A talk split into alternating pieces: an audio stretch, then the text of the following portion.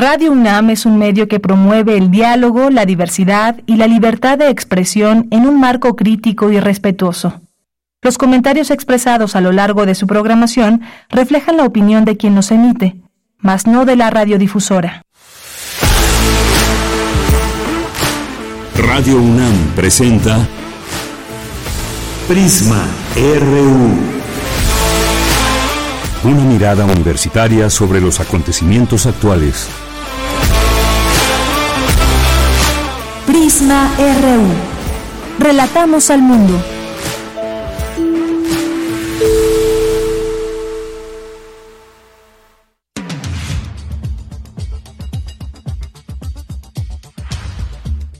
Muy buenas tardes, muchas gracias por acompañar este espacio de Prisma RU. Estamos iniciando una con tres minutos en este jueves 28 de septiembre del año 2023. Vamos a tener información como todos los días de nuestra universidad y también pues algunos análisis de algunos temas que consideramos importantes en la agenda nacional y pues eh, empezando con ese tema de nuestra universidad, como ya eh, les comentamos desde el lunes pasado, iniciamos una serie de entrevistas a aspirantes que quieren llegar a la rectoría de nuestra universidad. Hoy vamos a conversar con el doctor Imanol Ordorica Sacristán, que es director general de evaluación institucional de la UNAM. Él es especialista en sociología y más. Eh, tiene una trayectoria amplia dentro de la universidad y ya escucharán ustedes eh, lo que plantea como proyecto de llegar a la rectoría de nuestra universidad. Doctor Imanol Ordorica Sacristán es a quien tendremos la oportunidad de escuchar el día de hoy, de entrevistar. Y también vamos a platicar de un tema que pues desde esta semana ya se, eh, se anunciaba eh, pues los nueve años del caso Ayotzinapa. Ayer, pues detallado también hay un informe que dio a conocer Alejandro Encinas, pero también y posterior a ello los padres y madres de los estudiantes dieron un posicionamiento respecto a lo que se informó. Así que hoy vamos a platicar con Clemente, el señor Clemente Rodríguez, que es padre de Cristian Rodríguez, uno de los 43 normalistas desaparecidos de Ayotzinapa. Hoy otro tema que, que queremos abordar el día de hoy es pues más vuelos desde y hacia el Aeropuerto Internacional Felipe Ángeles. Vamos a platicar de esto con nuestro especialista en turismo, que es Julio Reina Quirós. Vamos a atender hoy que es jueves, vamos a tener Cinemaedro con el maestro Carlos Narro. También tendremos una conversación con Andrés Castuera Micher, quien eh, pues acaba de cumplir 30 años de trayectoria y haciendo teatro independiente. Así que vamos a platicar con él, con él en nuestra segunda hora. Esto es parte de lo que tendremos hoy. Recuerden que la comunicación con ustedes siempre, siempre debe estar presente, así que nos pueden escribir en Twitter o X, arroba PrismaRU y en Facebook como Prisma RU. Mi nombre es Deyanira Morán y en nombre de todo el equipo le damos la bienvenida a este espacio y desde aquí relatamos al mundo.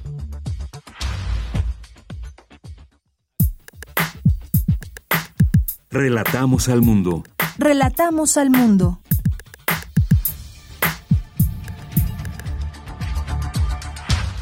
Una de la tarde con seis minutos y en información universitaria reconoce el rector Enrique Graue el trabajo y trayectoria de Javier Cortés Rocha y Juan Eibenschutz Hartmann, ganadores de los Premios Nacionales de Ingeniería y Arquitectura 2022.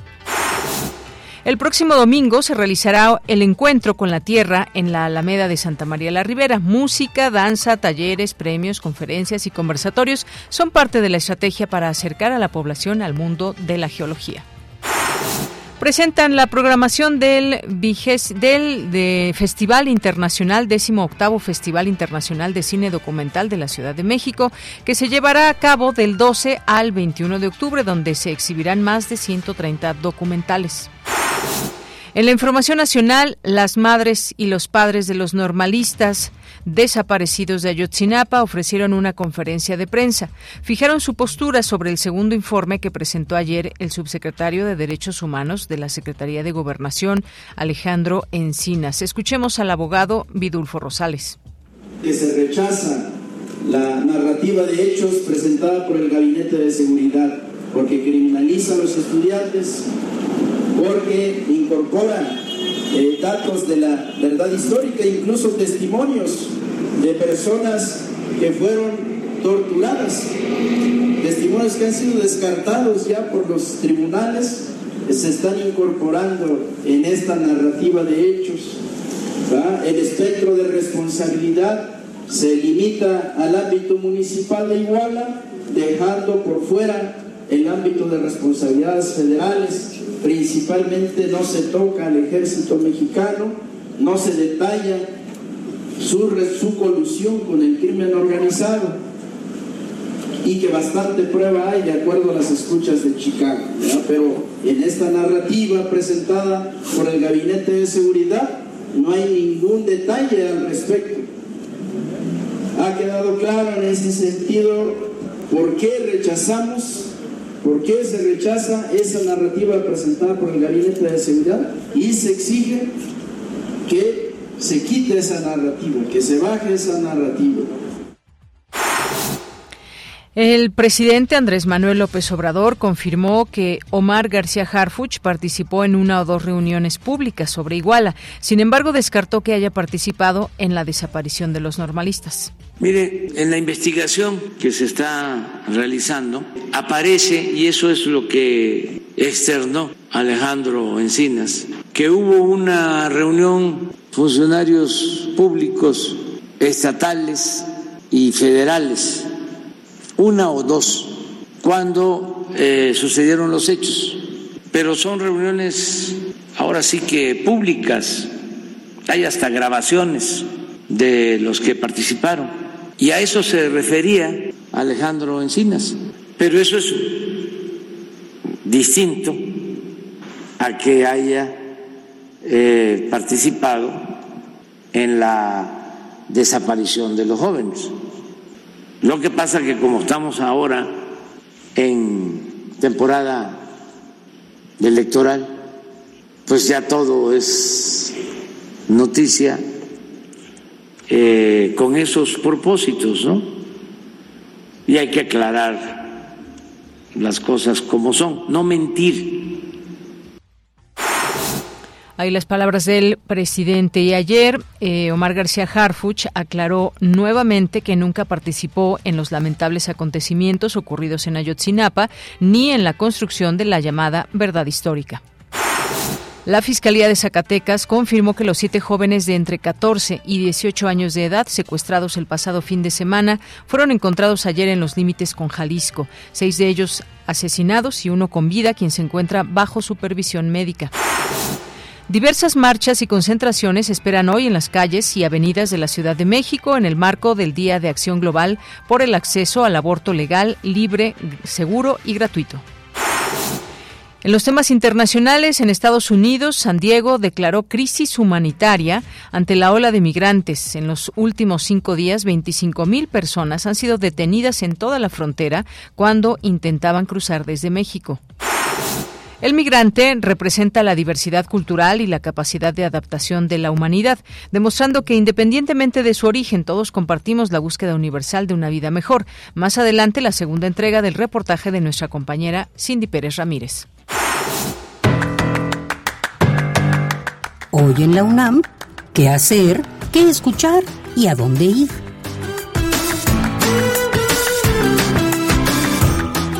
Hoy es jueves de Gaceta UNAM. Y en su portada nos presenta el tema UNAM y Stanford. La actividad humana mutila el árbol de la vida. Las tasas de extinción actuales 35 veces más altas de lo esperado. La amenaza es irreversible. En las condiciones actuales, se requiere un planeta y medio para sostener a la población actual. Conoce los detalles de la emergencia climática que se encuentran en la Gaceta de la UNAM de hoy jueves 28 de septiembre, disponible en el sitio oficial www.gaceta.unam.mx. Te recomendamos el nuevo material sonoro de la serie radiofónica Espacio Académico PAUNAM bajo la conducción de Ernesto Medina y Sabrina Gómez Madrid. Esta semana te invitamos a escuchar la serie de cápsulas en las que el maestro Gustavo Villanueva Bazán, investigador y académico de la Facultad de Filosofía y Letras de la UNAM, nos habla sobre el tema La importancia actual de los archivos. Espacio Académico PAUNAM se transmite de lunes a domingo a lo largo de la programación de nuestra emisora. Como parte del Festival Internacional de Cine Judío, se llevará a cabo la función del documental Hablemos de Hitler, una exploración de su personalidad. Especialistas analizan cómo su figura y la iconografía que lo rodeaba se han banalizado. Asista a la función que se llevará a cabo hoy, en punto de las 16 horas, en el Auditorio Rosario Castellanos de la Escuela Nacional de Lenguas, Lingüística y Traducción de la UNAM.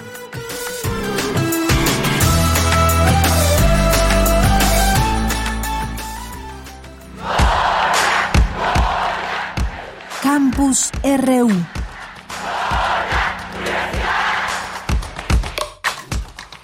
Trece horas con trece minutos. Iniciamos en nuestro campus universitario. Participa el rector Enrique Grau en la entrega de los Premios Nacionales de Ingeniería y Arquitectura 2022. Dulce García nos tiene los detalles. ¿Qué tal, Dulce? Buenas tardes. Así es, Deyanira. Muy buenas tardes a ti al auditorio. Deyanira, con el objetivo de reconocer la trayectoria, el talento y las aportaciones de distinguidos profesionales en la arquitectura, la Asociación de Ingenieros y Arquitectos de México ACE llevó a cabo la entrega de estos premios de Yanira Nacionales de Ingeniería y Arquitectura 2022. Eh, según detalló el doctor Jorge Jiménez, presidente de esta asociación, en poco más de seis décadas se ha otorgado esta presea a 42 ingenieros y arquitectos que han servido al país, que han ayudado a combatir la desigualdad social y el desequilibrio regional. ¿De qué manera? Vamos a escuchar. México cuenta con 780 mil kilómetros de carreteras e infraestructura vial, 23 mil kilómetros de vía férrea, 118 puertos, 1.400 aeropuertos y pistas, 67 de operación comercial, 255 mil escuelas, más de 5 mil hospitales, 5 mil presas con capacidad para 150 mil millones de metros cúbicos de agua, 100 mil museos, más de mil monumentos históricos. Destaco que, por cierto, en este día que se celebra el sexagésimo tercer aniversario de la expropiación de la industria eléctrica decretada por el presidente López Mateos, que la CFE ha retomado la rectoría del Estado en la materia. Deyanira, los académicos destacados que recibieron este premio fueron el doctor Javier Cortés Rocha y Juan Ivenchus Hartman, ellos recibieron, como tú lo comentabas en un inicio, la presea de manos del rector Enrique Graue, quien destacó la labor de los galardonados para el servicio a la patria mexicana. Escuchen. Y por promover particularmente desde hace ya muchísimos años, de 1868, el desarrollo de estas profesiones. Felicito al jurado que usted dice comité evaluador por la selección de estos dos excepcionales profesionistas y universitarios. Una vez más, enhorabuena a los galardonados. Y cumpliré como costumbre, perdón el rector, que por nuestra raza, en estos tiempos que está viviendo la universidad, hable con, todo con toda fuerza el espíritu de nuestra comunidad. Deyanira, el doctor Javier Cortés Rocha es profesor emérito de la UNAM y el ingeniero Juan Ivenchus Hartman es uno de los primeros mexicanos expertos en la generación de energía eléctrica mediante fisión nuclear. De ahí que hayan sido merecedores de este premio. Esa información. Bien, Dulce, muchas gracias y buenas tardes. Gracias a ti, muy buenas tardes. Bien, vamos ahora con mi compañera Virginia Sánchez. Presentan la programación del Festival Internacional de Cine Documental de la Ciudad de México. ¿Qué tal, Vicky? Cuéntanos, muy buenas tardes. Hola, ¿qué tal? Ya muy buenas tardes a ti y al auditorio de Prisma RU. Pues esta mañana en conferencia de prensa se llevó a cabo la presentación de lo que será la decimoctava edición del Festival Internacional de Cine Documental de la Ciudad de México, que se llevará a cabo del 12 al 21 de octubre de este año y bueno, pues estará exhibiéndose en 106 sedes. Paul Montagut detalló la programación que forma parte de la selección oficial del festival, de la cual resaltó la mayoría son mexicanas. Escuchemos. 37 títulos, más 35 para nuestro componente para niños. Y una circunstancia que quería resaltar es que por primera vez en la historia del festival hay una mayoría de películas mexicanas. De las 97, 50 son producciones mexicanas, lo que supone un 51 de la programación. Es una mayoría, por la mínima, pero es la primera vez que hay una mayoría de producción mexicana en el festival. Y creo que esto es muy importante y es algo que soñábamos en el momento de, fundación de inauguración del festival. Estas 97 películas salen de una convocatoria en la que se recibieron 859 títulos de 96 países. Se seleccionan 141 películas mexicanas, 51 largometrajes y 87 cortos. Vamos a ofrecer estas 97 películas en 124 proyecciones repartidas en, en 11 sedes. Y digamos, una de las funciones de cabecera son las proyecciones especiales, películas que por algún motivo tenían que tener su espacio en el festival. También se detallaban sobre las secciones que conforman este festival, como la de Hecho en México, donde van a estar 10 largometrajes, la de México Ópera Prima con 11 proyectos, la de Fragmentos, donde se presentarán 10 documentales eh, nacionales y dos internacionales, la sección de Global Docs con 10 títulos, también la sección de Nuestra América donde van a haber 9 títulos exhibidos y la de Mujeres a Cuadro Internacional con 7 películas. También habrán 11 fusiones con presentadas con organizaciones, medios y embajadas. El jurado que premia cada título en estas secciones está conformado por 11, 21 especialistas perdón, en el tema documental. Y también hay actividades para las y los niños como el taller de creación documental y una función especial que a continuación detalla Inti Cordera. Escuchémoslo. Y entonces el programa de un 2 3 se va a dividir en dos etapas este fin de semana al que sigue, el 7 y 8 de octubre, vamos a tener un taller y una práctica audiovisual en colaboración con el Centro de Capacitación Cinematográfica y van a ser las y los niños que se inscriban y participen quienes, desde su mirada, nos cuenten la historia de esta escuela de cine. Para que el siguiente fin de semana, el domingo 15, en el Centro Nacional de las Artes, en la Aula Magna José Vasconcelos, tengamos este maratón de cortos que se han hecho en otros estados del país, dentro de nuestras actividades de itinerancia, los festivales de Dos Puebla, Dos Jalisco, Dos Oaxaca, donde también implementamos este taller y del que los niños de Oaxaca, Jalisco y Puebla nos cuentan sus historias. Entonces va a ser el domingo 15 un gran maratón de cortos para niños, niñas, sus papás, sus mamás y sus hermanas y todos. Y otra sección a destacar es la de Dogs Forum, que donde se va a llevar a cabo un seminario de tres sesiones con Bill Nichols, reconocido crítico y teórico de cine estadounidense, fundador del estudio contemporáneo del cine documental y autor de todos los libros más vendidos en el mundo sobre este tema, el documental, todos editados en México por la UNAM. Esto será del 19 al 21 de octubre en la Universidad de la Comunicación. Y bueno, pues estas, las, todas las proyecciones, actividades y toda la información respecto al 18 Festival Internacional de Cine Documental de la Ciudad de México se puede consultar en la página www.docsmx.org. De ella, esta es la información. Bien, Vicky, muchas gracias y muy buenas tardes. Tu opinión es muy importante. Escríbenos al correo electrónico prisma.radiounam@gmail.com. Me da mucho gusto recibir esta tarde al doctor Imanol Ordorica Sacristán, quien es director general de Evaluación Institucional de la UNAM, es especialista en Sociología Política de la Educación Superior y de los Movimientos Sociales, es académico de la UNAM, desde hace 38 años es investigador de tiempo completo en el Instituto de Investigaciones Económicas y profesor de posgrados en Ciencias Políticas y Sociales, de Estudios Latinoamericanos y de Pedagogía.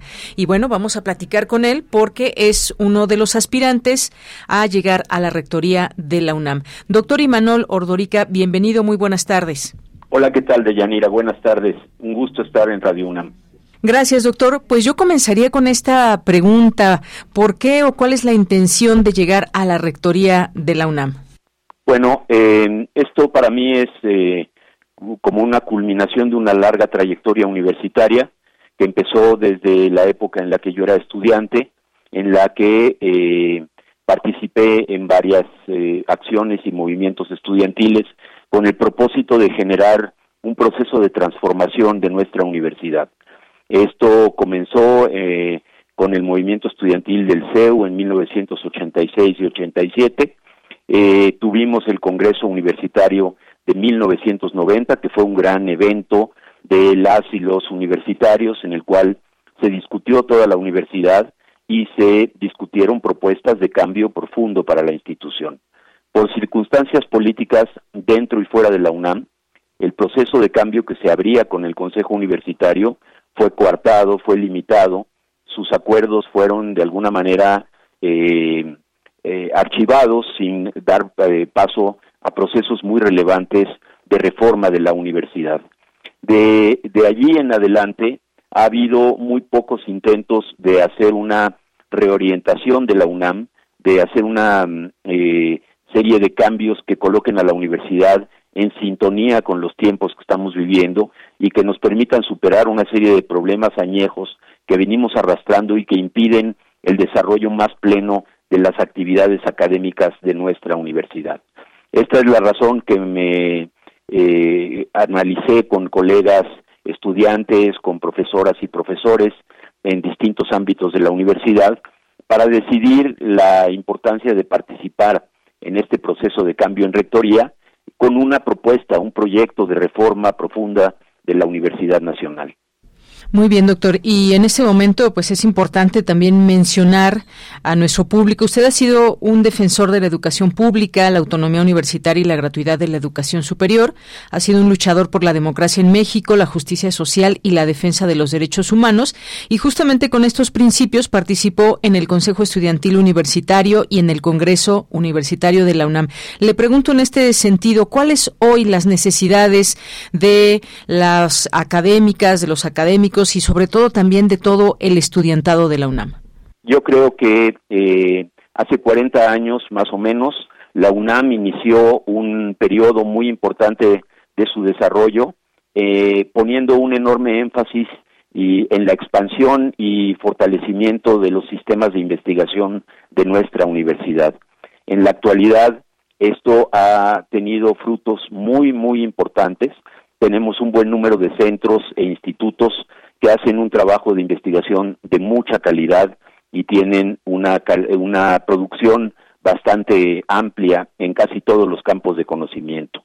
Eh, sin embargo, en este, a lo largo de este impulso al, a los proyectos de investigación universitarios, hubo una marginación, un colocar al estudiantado y a las actividades de docencia en un segundo plano de la vida universitaria.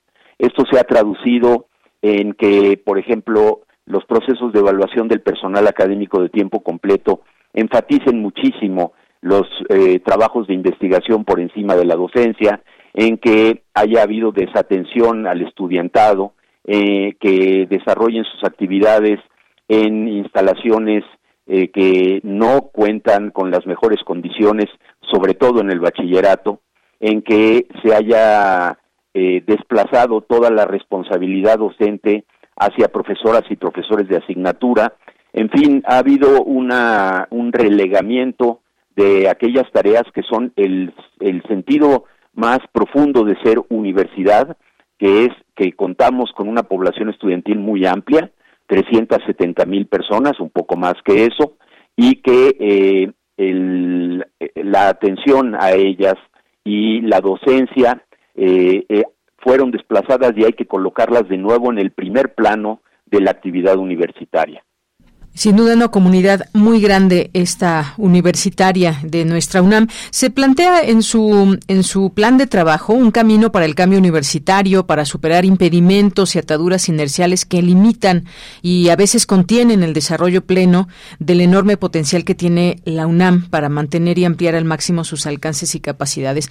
¿Me puede decir cuáles son sus principales propuestas de llegar a ser el próximo rector de la UNAM? Eh, primero, en síntesis, yo diría que eh, de manera eh, radicalmente diferente a las eh, propuestas que presentan 16 personas, las otras 16 personas aspirantes.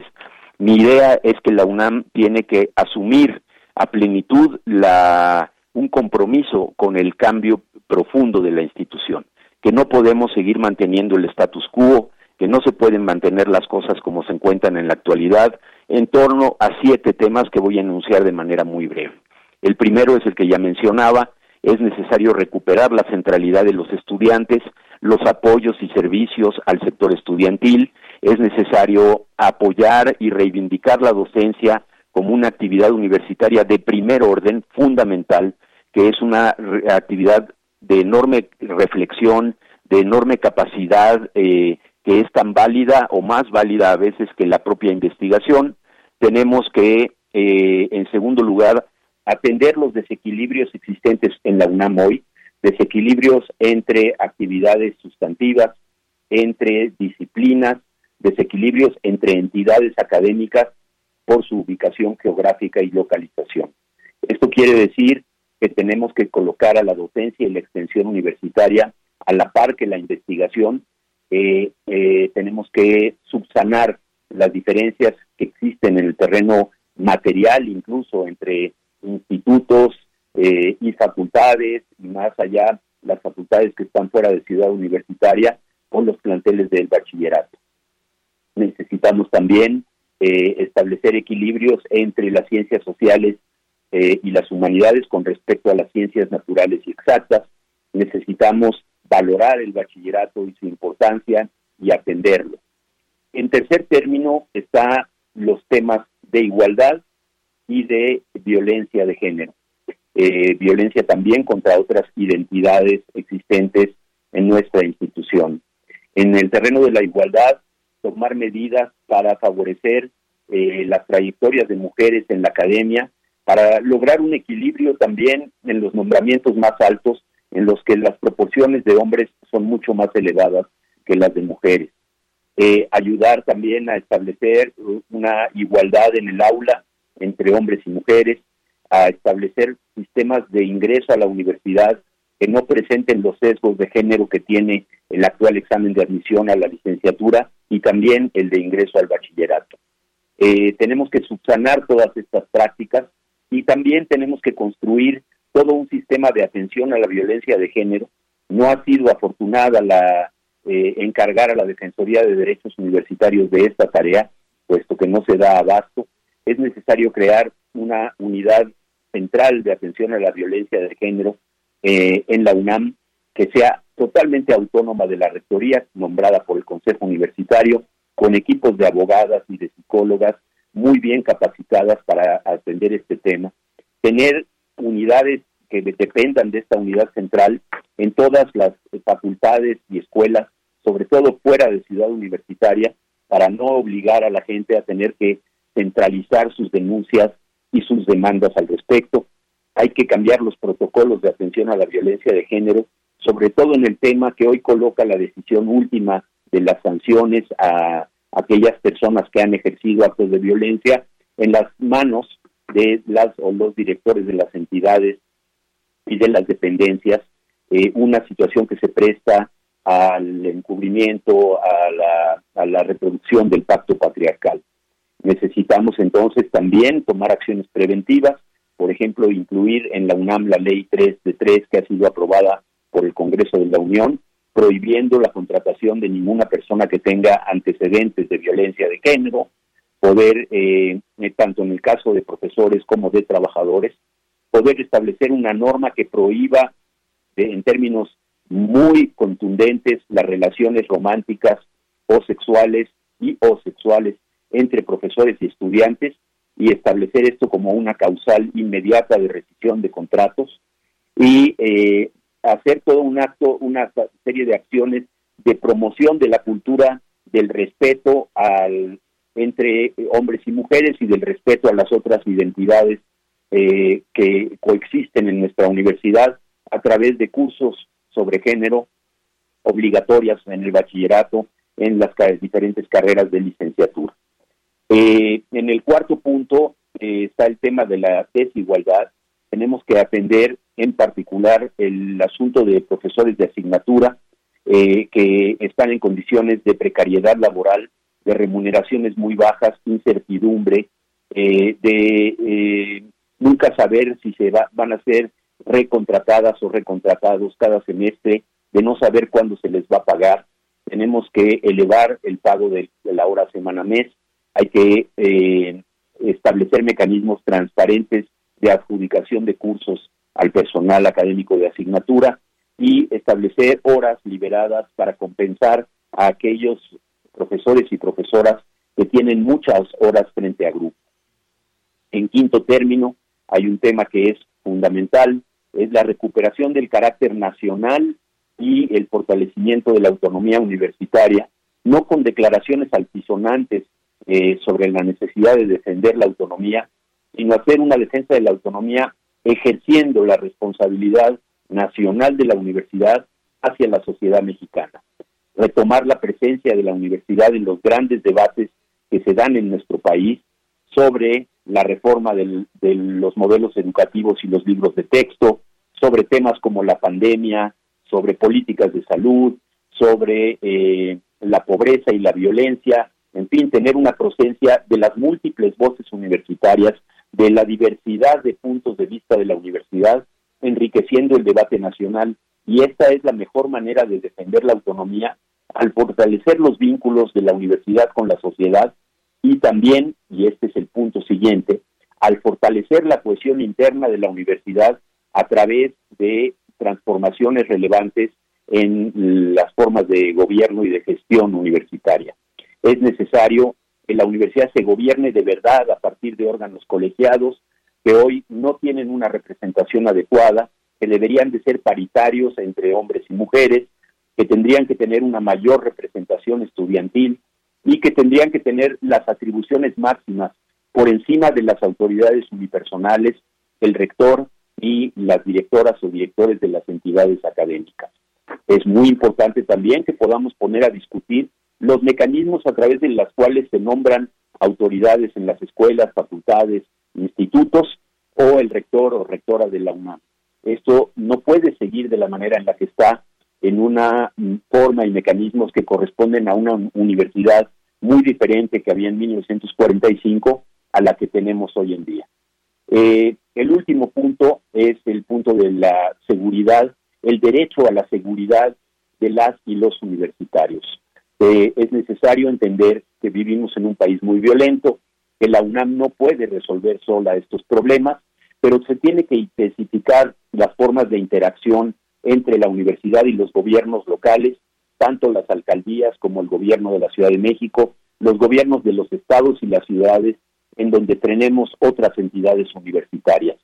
Eh, eh, establecer comisiones permanentes, tener una representación de cada una de las entidades que se encuentran en diferentes localidades, eh, que participen junto con estos órganos de gobierno en un seguimiento semanal, prácticamente cotidiano de los problemas de violencia que hay y cómo conseguir los apoyos necesarios para resolverlos fuera de los planteles. Dentro de la eh, ciudad universitaria y los otros campus de la UNAM, lo que es imprescindible es tomar acciones que vayan no solo en la dirección de salvaguardar los bienes universitarios, sino que eh, son las medidas de vigilancia que hoy tenemos, sino de tener eh, acciones preventivas para garantizar la seguridad de las personas. Por supuesto, no se trata de tener una policía y menos un cuerpo armado dentro de la Universidad Nacional, pero sí contar con protocolos efectivos de comportamiento de un personal de seguridad y también de las propias comunidades para atender los problemas de inseguridad que se viven dentro de las instalaciones universitarias en muchos momentos. Eh, el derecho a la seguridad involucra la seguridad individual y de los bienes de las personas y de la UNAM, pero también involucra, por ejemplo, el derecho a una alimentación sana, eh, higiénica, balanceada y accesible. Necesitamos revisar toda la política de barras y cafeterías. Eh, como otras instituciones que existen en el país, debemos tener la capacidad de instalar cafeterías con precios verdaderamente accesibles para estudiantes, supervisadas por la universidad en la calidad y el equilibrio eh, nutricional de los alimentos que se reciben. Tiene que haber seguridad en el manejo de los residuos, de laboratorios y de eh, instalaciones universitarias que hagan uso de, materiales peligrosos. Tiene que haber seguridad en instalaciones como las instalaciones de gas de los laboratorios. Tiene que haber seguridad ambiental y generar las mejores condiciones de medio ambiente. Y por último, garantizar un derecho que tuvimos durante muchas décadas y que hoy no se garantiza en los planteles universitarios, que es el acceso al agua potable eh, en, las instalaciones y en todos los campus de la universidad. En estos temas se centra el tema, la idea de cambio universitario y como decía al principio, la nuestra es una propuesta de cambio profundo. Eso es lo que hay que asumir y implica poner a la universidad en un camino de ver verse a sí misma de manera crítica y atender los problemas más acuciantes que tenemos para generar una vida universitaria diferente, mucho más colectiva, mucho más participativa y eh, mucho más rica, incorporando a toda la comunidad a la discusión y conducción de la vida universitaria. Bien, doctor, pues le quiero agradecer mucho y solamente comentar que todas estas propuestas eh, las pueden conocer a detalle en la página de la Junta de Gobierno. Ahí pueden encontrar la propuesta de la cual nos ha hablado hoy el doctor Imanol Ordorica Sacristán. Doctor, muchas gracias por su tiempo, por estar aquí en los micrófonos de Radio UNAM. Muchas gracias a ustedes. Es un honor estar en la radio de nuestra Universidad Nacional. Gracias y hasta luego. El doctor Imanol Ordorica Sacristán es director general de evaluación institucional de la UNAM y es uno de los 17 aspirantes a llegar a la rectoría de nuestra universidad.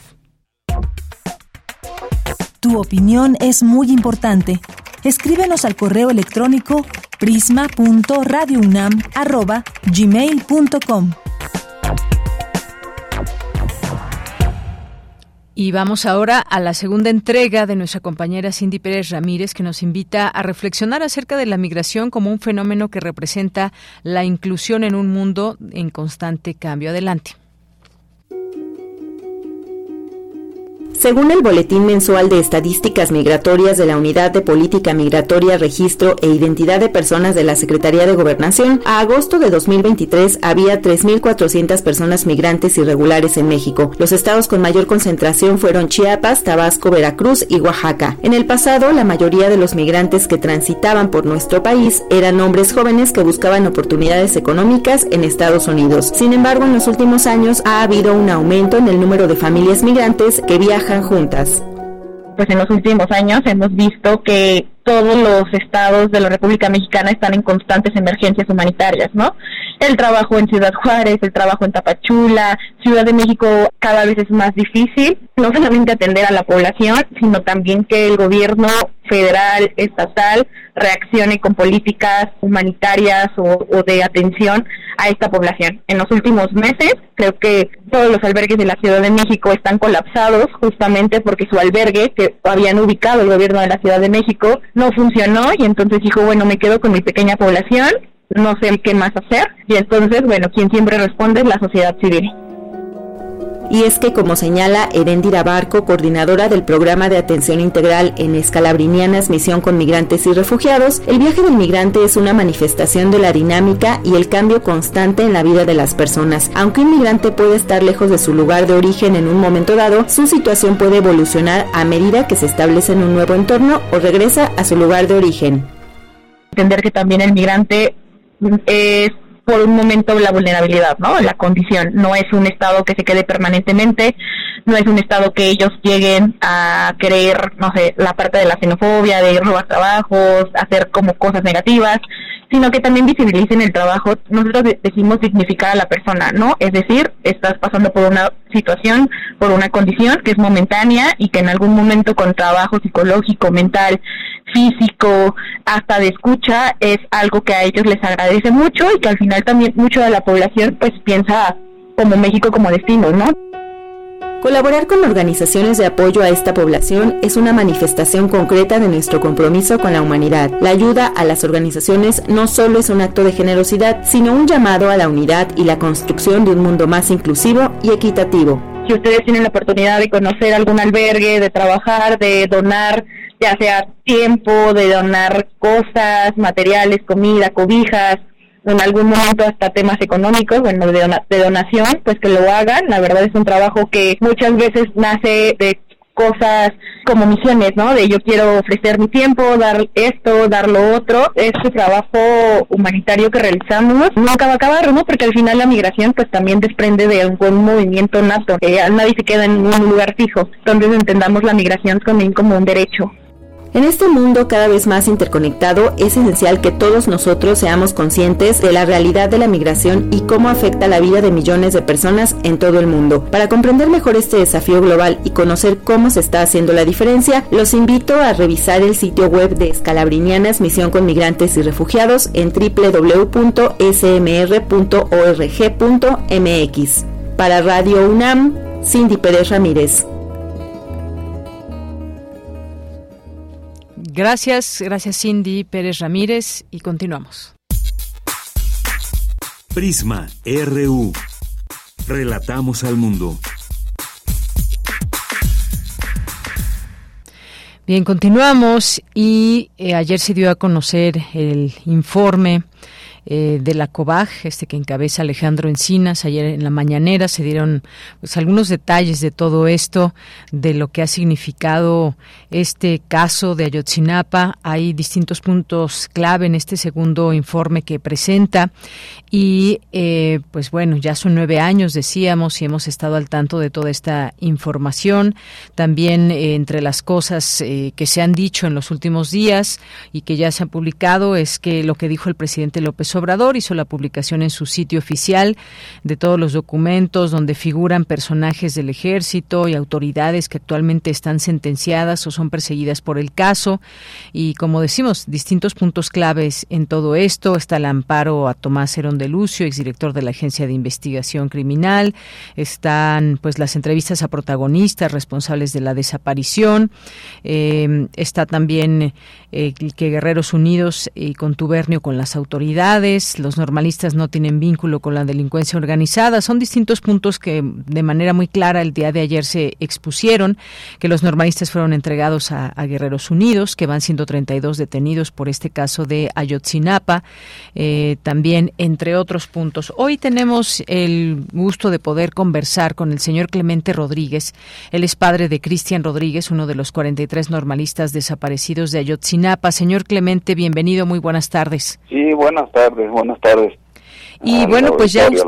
Muchas gracias, señor. Ustedes ya hicieron un posicionamiento en torno a este último informe que se da a conocer el día de ayer. Ya había adelantado algunas cosas el abogado Vidulfo Rosales. ¿Qué nos puede decir de todo lo que ha sucedido y sobre todo de este informe, señor? Sí, pues.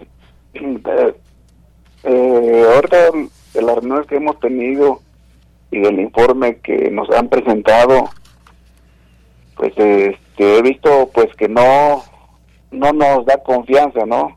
Es un informe incompleto, lo acaban de comentar, y un informe donde donde pues se habla del ejército, se habla de, de búsquedas, se habla de, de, pues ahora sí de detenciones y, y lo que nosotros estamos pidiendo más que nada pues la justicia, más que nada, este, pues que de alguna manera sigan la investigación.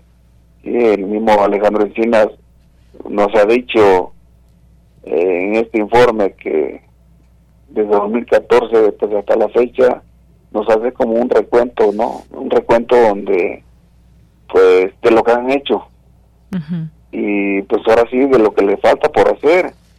Y en este informe no habla de, pues ahora sí, de, de los expedientes, eh, no habla del infiltrado, del infiltrado del normalista, del que estaba, pues ahora sí, activo dentro del ejército, ¿no? Y lo infiltraron ahí en la normal y no, no, no dan a conocer, eh, pues ahora sí, los mensajes, que lo que, lo, lo que él estaba reportando eh, cuando iban, pues ahora sí, pues a Iguala y entonces hay mucho mucho de que de que este podamos conocer nosotros no que nos informe más más que nada eh, pues el gobierno no y que le exija pues ahora sí al ejército. Y porque el ejército sabe del tiempo real eh, desde que salieron los normalistas. Y, y para dar a conocer para dar a conocer el pues de alguna manera qué pasó con los normalistas, dónde lo llevaron, pero sí sabemos que por lo menos 17 normalistas los tuvo el ejército. Eso pues lo sabemos, ¿sí? Y, en este informe eh, nos quisieron entregar como estos discos, ¿sí? Donde nos los presentan. Aquí está, estos discos se darán cuenta de los mensajes de los escuches de, de lo que recabaron de o de lo que encontraron pues allá en Estados Unidos.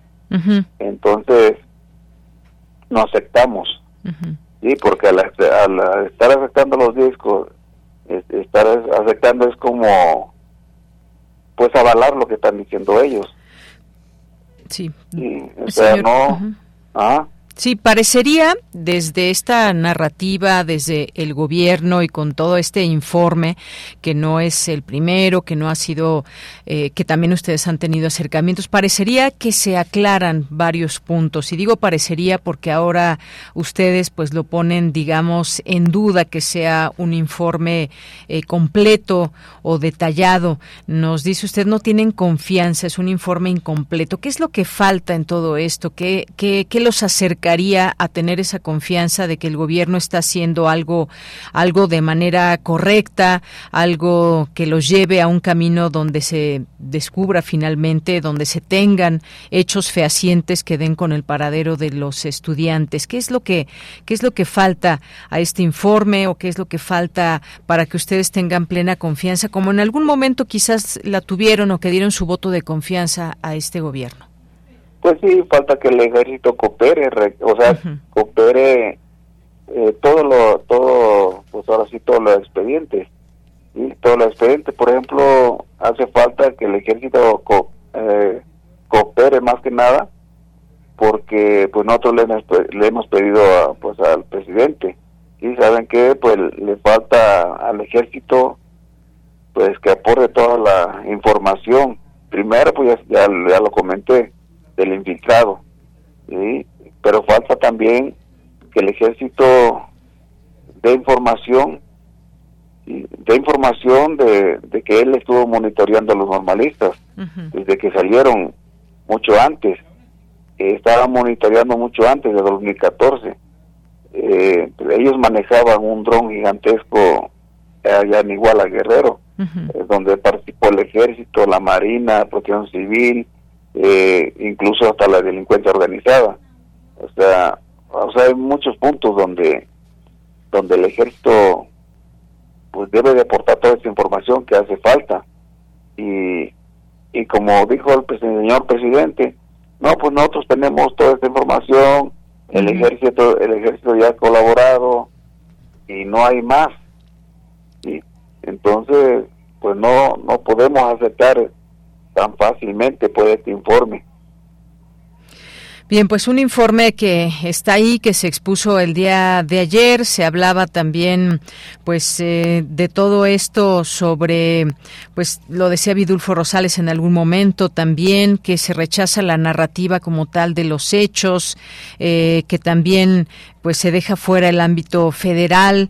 Eh, que incorporan datos de la verdad histórica. Sin embargo, bueno, pues del otro lado pareciera y dan mucho peso, por supuesto, a este informe que se ha, pues digamos, logrado desde muchos ámbitos, también que se ha recreado con informaciones, con...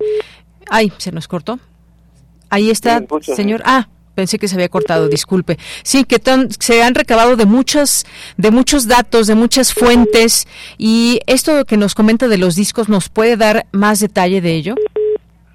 Sí, por ejemplo, pues ahí en esos discos, para poder llegar a la verdad, esos discos hablan de, de los mensajes, perdón, de los mensajes que se estaban, eh, donde el ejército tenía comunicación con, con el mismo el este joven infiltrado normalista sí o sea hay varios como cómo se puede decir como varios, puntos claves pues para la verdad. Primero el normalista que, que aporte la información eh, mensajes de los celulares donde el ejército tenía comunicación con pues con Guerreros Unidos y con el este pues ahora sí con las otras, eh, con el otro ejército que está ahí, por ejemplo, perdón, aquí en, Iguala, pero más que nada comunicación con, con el crimen organizado, ¿no?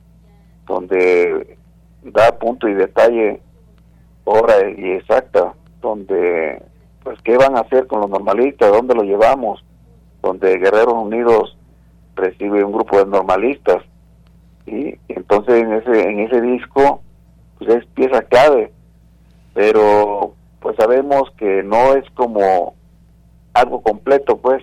Es como abrir un libro, y es como abrir un libro donde, pues un libro que tiene, suponiendo 100 páginas, eh, no eh, puede estar como mm, del 1 al, al 1, al 2, 3, 4, como salteado, pues, dar mensajes que no, que no tan completos. Bien, pues señor, estamos aquí dando seguimiento y sobre todo pues es importante escucharles a ustedes que han estado pues dando un seguimiento puntual, detallado de todo esto, que ustedes tienen pues todo este conocimiento de qué se ha logrado descubrir a lo largo de todos estos nueve años, entre ellas una verdad histórica que se vino abajo y que ahora pues se ha eh, construido también pues esta posibilidad de que lleguemos al fondo de los hechos. Hay pues digamos estas estos puntos que usted nos dice todavía están pendientes. Ha habido pues ya señalamientos también a, a militares específicamente, pero pues con, se continúa en todo esto eh, quizás desde fuera también poderlo ver como pues un intento importante que se está haciendo desde un gobierno, pero también escuchar eh, escuchar sus voces y saber qué es pues lo que rechazan y qué no. Muchas gracias. Pero como rápido voy a comentar, el presidente es el alto, pues ahora sí, de las Fuerzas Armadas. El jefe supremo de las Fuerzas y, Armadas. Pues no lo obedece y pues él como pues debe debe de, exigir más que nada, ¿no? de, lo, de lo que de lo que nosotros estamos pidiendo. sí, o sea, debe de exigirlo también él. Muy bien, pues nos quedamos con eso, digamos hay ahí algo atorado entre pues esta información que debe correr entre entre pues la parte de los militares que no pues no habrían entregado toda esa información que se requiere y en ese punto también nos centramos y seguimos conociendo distintas informaciones que van surgiendo. Ahí estaba, pues, el, ahí está el esfuerzo de varios eh, periodistas que han estado muy de cerca y dando a conocer eh, y evidencias y datos también muy importantes. Le agradezco mucho, señor. Y muchas gracias. Hasta luego. Muy buenas tardes. Fue el señor Clemente Rodríguez, padre de Cristian Rodríguez, uno de los 43 normalistas desaparecidos de Ayotzinapa. Prisma RU. Relatamos al mundo. Bien, pues le doy la bienvenida a Julio Reina Quirós, él es periodista de turismo y aviación, titular del programa Vuelo a Tiempo Noticias. Y bueno, importante, queremos conocer tu opinión, Julio, aunque sea ya en menos minutos de los que teníamos programados, pero pues se anuncia por parte de Viva Aerobús 17 nuevas rutas desde y hacia el Aeropuerto Internacional Felipe Ángeles. Y por supuesto, esto en un intento también de que lleguen y que haya más movimiento allá en, el, en este aeropuerto. ¿Cómo lo ves? Bienvenido, Julio. ¿Qué tal, Deyanira? Muchísimas gracias. Muy buenas tardes a ti y al auditorio de Prisma RU y de Radio UNAM. Pues sí, interesante todo este anuncio. Eh, la verdad es que eh, es un gran es una gran información que nos da Viva Aerobús esta mañana. Son 17 nuevas rutas, eh, no son nada despreciables. entre ellos está el de Tulum, que ya lo habíamos comentado aquí en tu espacio, que va a empezar el 1 de diciembre, pero los demás eh, los demás vuelos, las demás rutas y las demás aperturas de mayores frecuencias desde el AIFA, desde el Aeropuerto Internacional Felipe Ángeles, pues van a ser a partir del 2024, a partir de la primera semana de 2024, y coincide fielmente con lo que se había anunciado en el gobierno federal. El presidente Andrés Manuel López Obrador había dicho que, bueno, daba marcha atrás para presionar a las aerolíneas a trasladar vuelos desde la ICM al AIFA a partir de octubre. Eh, como lo comentamos también aquí en tu espacio, recordará el auditorio de que se hizo una prórroga justamente a partir de la primera semana de enero y muchas de estas rutas pues coinciden con esa fecha. Sin embargo, pues es una decisión que como tú mencionas, pues sí, se trata de, saturar a la ICM y bueno, parece que eh, Viva Aerobús ahora se está adhiriendo a esta política aeronáutica en la zona metropolitana del Valle de México, lo cual pues se veía era previsible, previsible, perdón, y pues es una gran noticia para el aeropuerto, por supuesto. Claro que sí, y sobre todo, pues en este intento también de seguir reactivando y teniendo más actividades cuando hay un espacio, cuando hay esa posibilidad, claro que a mucha gente eh, eh, pues sigue pensando en la distancia que le lleva entre, pues sobre todo quien viaja desde la Ciudad de México al aeropuerto internacional a este eh, Felipe Ángeles, pero bueno, pues parte de lo que se está tratando de hacer para para que más gente pues ya tome como como este un aeropuerto importante en su vida cotidiana. Así es, correcto. Eh, uno, uno de los incentivos que da el AIFA pues es una, un mayor costo de la tarifa de por uso aeroportuario. Ese lo pagamos los que viajamos en avión. Eh, es como una especie de impuesto, es una tarifa que pues nosotros lo pagamos cuando compramos un boleto de avión y ese es uno de los incentivos que ha hecho el gobierno federal para tratar de que mayor gente, sobre todo de la Ciudad de México, eh, se traslade o viaje a través del Aeropuerto Internacional Felipe Ángeles. Eh, sin embargo, es una cuestión eh, de, de, Viva Aerobús a nivel empresarial muy, muy interesante, porque Viva Aerobús es una de las aerolíneas que más ha estado creciendo en cuanto a su flota de aviones. Apenas en el primer semestre de este año anunció pedidos de 90 nuevos eh, aviones a esta empresa constructora europea Airbus. Entonces está constantemente haciendo inversiones. Eh, también hay que recordar que eh, también es una parte de una estrategia de, comercial por parte de la aerolínea. Vamos a recordar más o menos que hace 20 años, eh, recordarás de Yanira que Interjet tenía su hub, su hub, eh, su centro de operaciones en Toluca. Bueno, ahora lo que está haciendo Viva Aerobús es tratar de ganar muchísimo más mercado aquí en el centro del país. Está utilizando, por supuesto, la infraestructura del Aeropuerto Internacional Felipe Ángeles y pues va a tener dos hubs importantes en Monterrey donde está su sede y ahora aquí en el centro de, la, del país. Hay que recordar que Aeroméxico tiene su hub en la Terminal 2 del Aeropuerto Internacional de la Ciudad de México y apenas unos meses eh, también se recordará este anuncio de que se le dio a Volaris nuevos eh, nuevos lugares para mostradores, sobre todo los mostradores que tenía Mexicana de Aviación, pues ahora se los trasladaron a, a, Volaris. Entonces, me parece una decisión bastante lógica eh, desde el punto de vista también de comercial para, para expansión por parte de Viva Aerobús.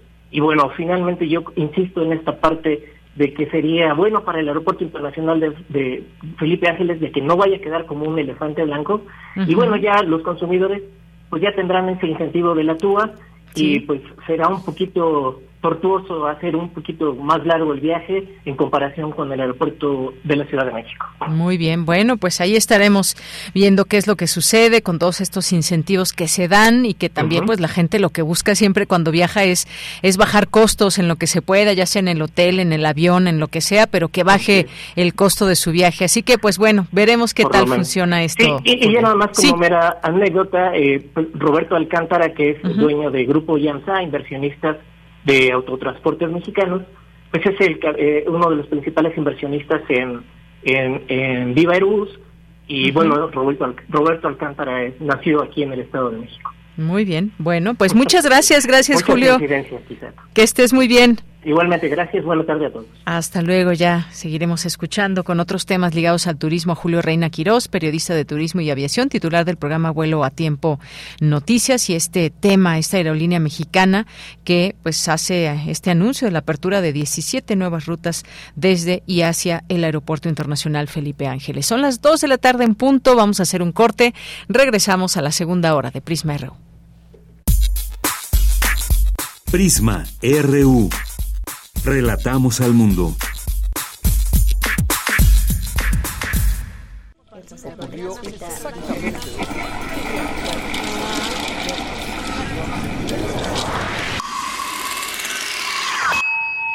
X-E-U-M.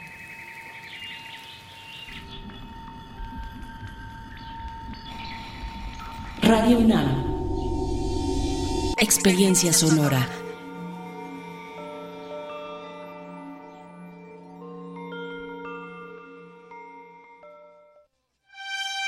Este 7 de octubre, el Centro Nacional de las Artes será el punto de encuentro entre quienes hacen la radio y sus audiencias unidas por la música. Primer Festival de Radios Universitarias y Públicas, Sinergia. Radio Anáhuac, 1670 AM. Ibero, 90.9 FM. Guam Radio, 94.1 FM.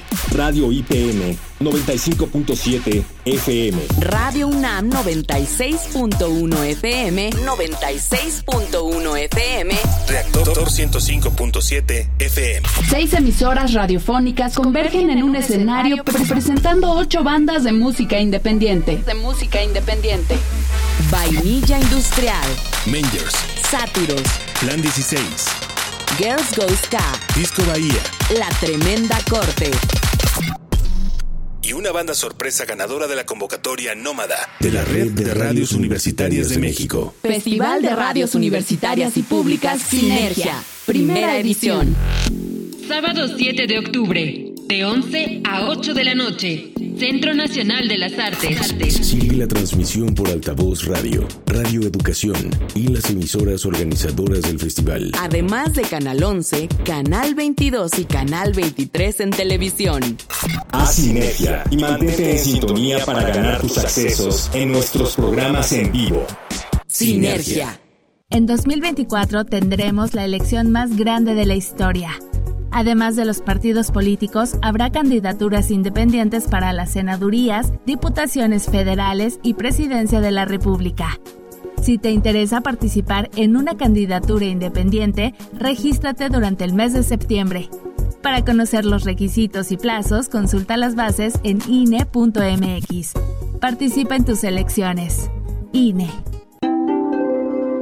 Fiesta de las Ciencias y las Humanidades 2023. Por un planeta sano. Un encuentro entre estudiantes, investigadoras e investigadores de la UNAM con más de 500 actividades. Conoce los desafíos que enfrenta nuestro planeta y las acciones para mantener una sana convivencia con nuestro entorno. Ven, del 13 al 15 de octubre. En Ciudad de México, Universum será la sede principal. Checa nuestras actividades. Fiesta CIH. Por un planeta sano. Tu opinión es muy importante. Escríbenos al correo electrónico prisma.radiounam@gmail.com.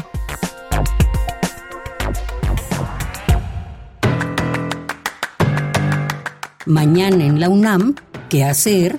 ¿Qué escuchar? ¿Y a dónde ir? La Facultad de Ciencias de la UNAM organiza el evento celebrando los 40 años de la Reserva Ecológica del Pedregal de San Ángel, que se llevará a cabo mañana viernes 29 de septiembre de 9 a 14.30 horas en el auditorio del edificio Amoshkali de la Facultad de Ciencias de la UNAM. La Facultad de Filosofía y Letras de la UNAM organiza el conversatorio La paz como ausencia de guerra, que contará con la ponencia del doctor Ángel Miguel Cruz. La cita es mañana viernes 29 de septiembre, en punto de las 17 horas, en el aula magna de la Facultad de Filosofía y Letras de la UNAM. Te recomendamos la serie radiofónica En Recuerdo de Raquel, selección de programas de la serie Museos en el Aire de Raquel Tibol. En conmemoración del centenario del nacimiento de Raquel Tibol el próximo mes de diciembre y del 70 aniversario de su llegada a México, nuestra emisora ofrece al público Radio Escucha una selección de programas de la serie Museos en el Aire que la maestra realizó en Radio UNAM durante 10 años, con sus comentarios y análisis críticos sobre las artes plásticas y la museografía. El programa seleccionado para hoy jueves 28 de septiembre se titula Museo Nacional de Danza Contemporánea y coreógrafa Guillermina Bravo. Sintoniza todos los martes y jueves en punto de las 17 horas la frecuencia universitaria de Radio UNAM 96.1 de FM. Para Prisma RU, Daniel Olivares Aranda.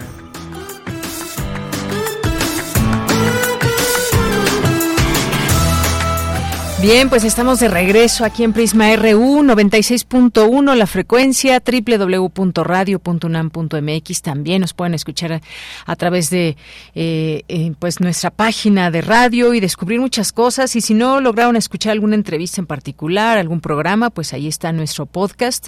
Eh, se van a la sección de podcast y buscan Prisma RU y ahí estarán nuestros nuestros contenidos. Muchas gracias a quienes nos escuchan, nos escriben y a quienes no nos escriben de cualquier forma les mandamos saludos que siempre no pierden oportunidad para decirnos. Yo no tengo redes sociales, pero los escucho. Muchas gracias y les mandamos muchos, muchos saludos.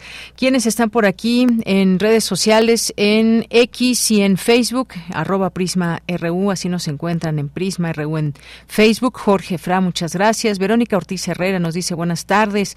Fue y es el ejército gran decepción. Este gobierno solo lucró con la desaparición de los 43 estudiantes estudiantes de Ayotzinapa. La voluntad se acabó cuando el ejército puso un alto. No es el jefe supremo del ejército. Bueno, pues muchas gracias aquí por los comentarios que nos hacen llegar y aquí hemos resaltado lo, lo complejo que puede ser investigar tanto tiempo después y sobre todo también en el tema de las voluntades. ¿Quién, por qué se protege, se esconde o no, o si se ha entregado todo? Bueno, si escuchamos la parte solamente del gobierno, pues hay una contundencia grande eh, en torno a esta situación. Ayer la exposición para muchos contundente, rigurosa, aunque dolorosa de parte de Alejandro Encinas y por la otra pues está también estos grupos importantes que hay que escuchar, desde por supuesto padres y madres, está de los estudiantes y también está el GIEI que ha jugado un papel muy importante en todos estos años. Gracias Verónica. Lorenzo Sánchez nos dice muy triste y enoja la situación de Ayotzinapa. Fui al mitin el martes y escuchar a los padres y madres de es indignante por el engaño del gobierno federal. Un candidato al gobierno de la Ciudad de México es señalado por irregularidades.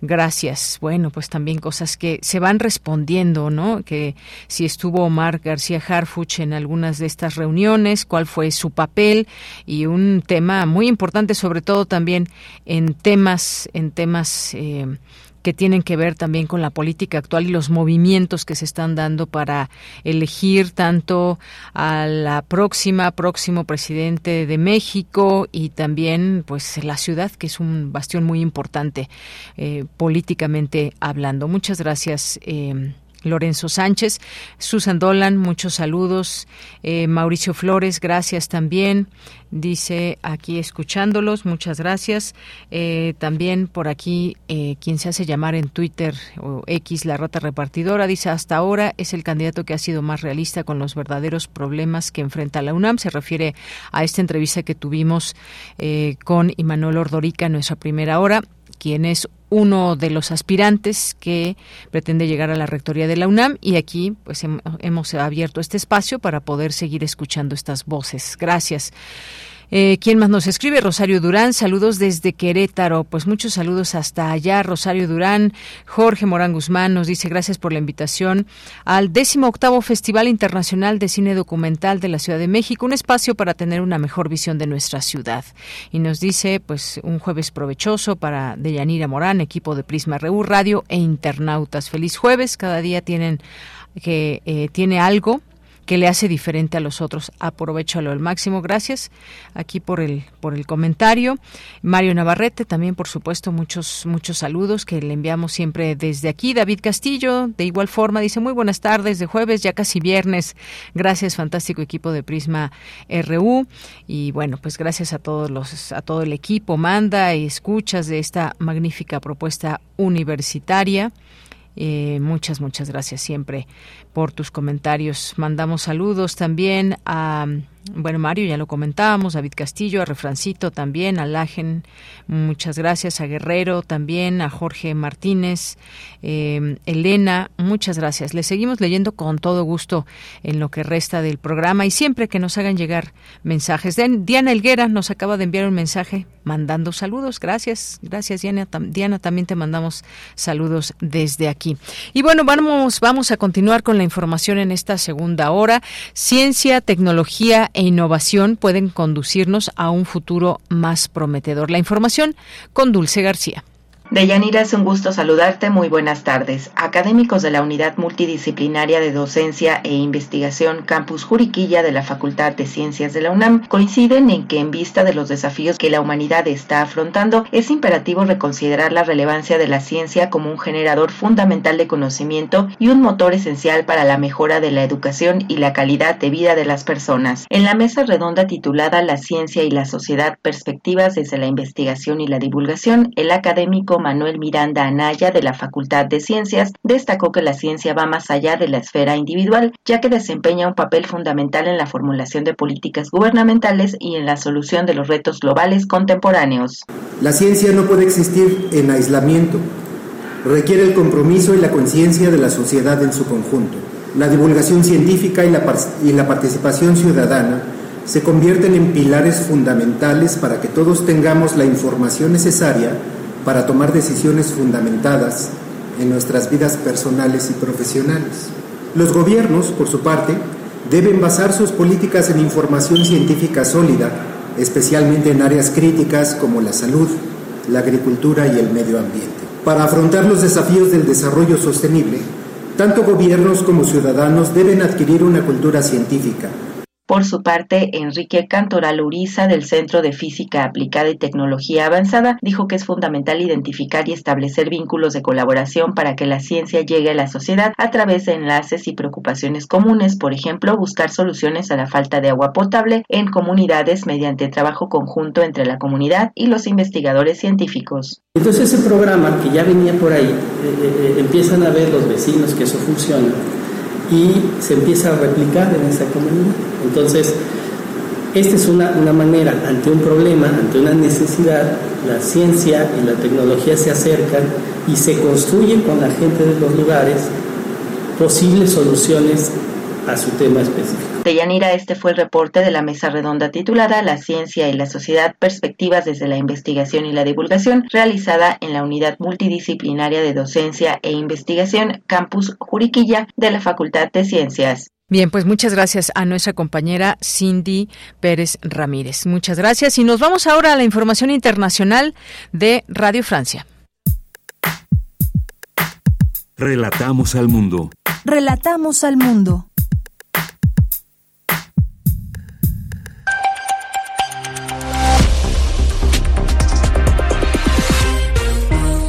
Bienvenidos al informativo de Radio Francia Internacional, jueves 28 de septiembre.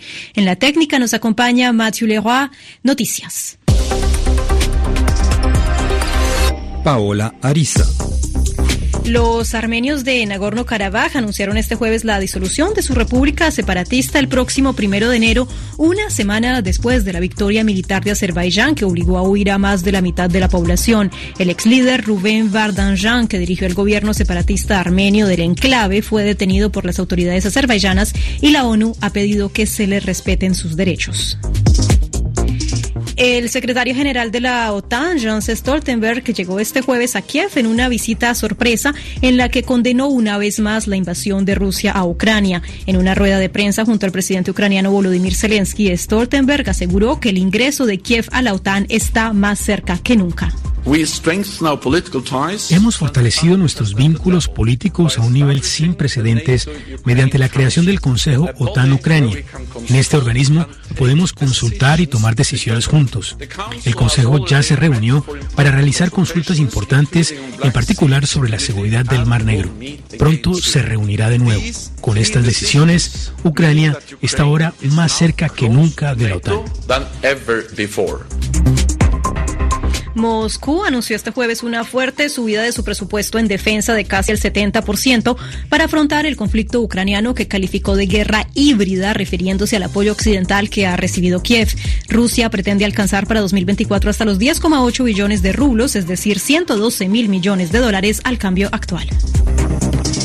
En Francia, el presidente Manuel Macron propuso este jueves una autonomía para Córcega, pero dentro de la República, como una solución política para superar las recurrentes tensiones en esta isla del Mediterráneo. Las declaraciones de Macron se dieron ante la Asamblea Regional de la isla, cuya mayoría defiende un estatuto de autonomía.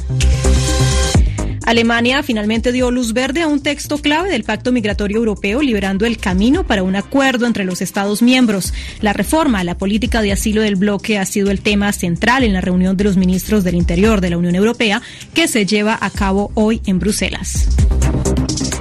El actor británico Michael Gambon, que interpretó a Albus Dumbledore en la saga cinematográfica de Harry Potter, falleció a los 82 años, según anunció este jueves su familia.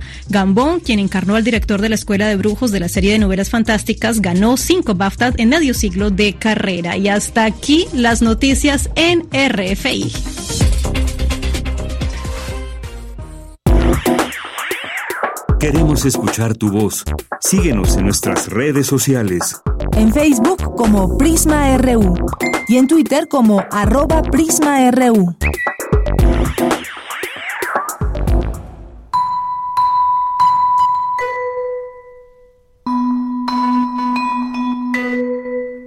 Buenas, buenas tardes amigos de Prisma RU. Soy Luis Manuel Sánchez director artístico de la Orquesta de Cámara de Bellas Artes. Estoy muy contento de compartir con ustedes que estamos iniciando ya nuestra segunda temporada 2023 esta semana.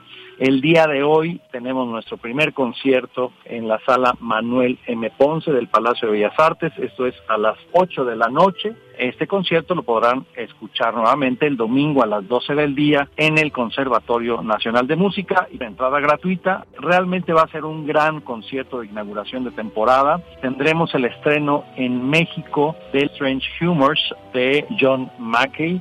También tendremos el estreno en México de la versión para orquesta de cuerdas del concierto número 2 para marimba de Ney Rosauro. Y a la marimba pues tendremos a Javier Nandayapa, una leyenda de este instrumento en nuestro país. Finalizaremos con una suite de una compositora muy joven, mexicana, Nubia Jaime Don Juan. Esta suite lleva por nombre Terra hace alusión a varias cosas que conforman la Tierra. A través de su último movimiento hace una reflexión que la humanidad lamentablemente ha llevado a la destrucción de este nuestro planeta. Realmente va a ser un conciertazo que va a dar inicio a una temporada llena de sorpresas, estrenos, música de repertorio, tendremos solistas, directores nacionales y extranjeros. Esto lo podrán ustedes observar de las redes sociales de la propia Orquesta de Cámara de Bellas Artes, tanto en Facebook como en Instagram y también en la página oficial de la Orquesta de Cámara de Bellas Artes. Los esperamos. Muchas gracias amigos, que estén muy bien.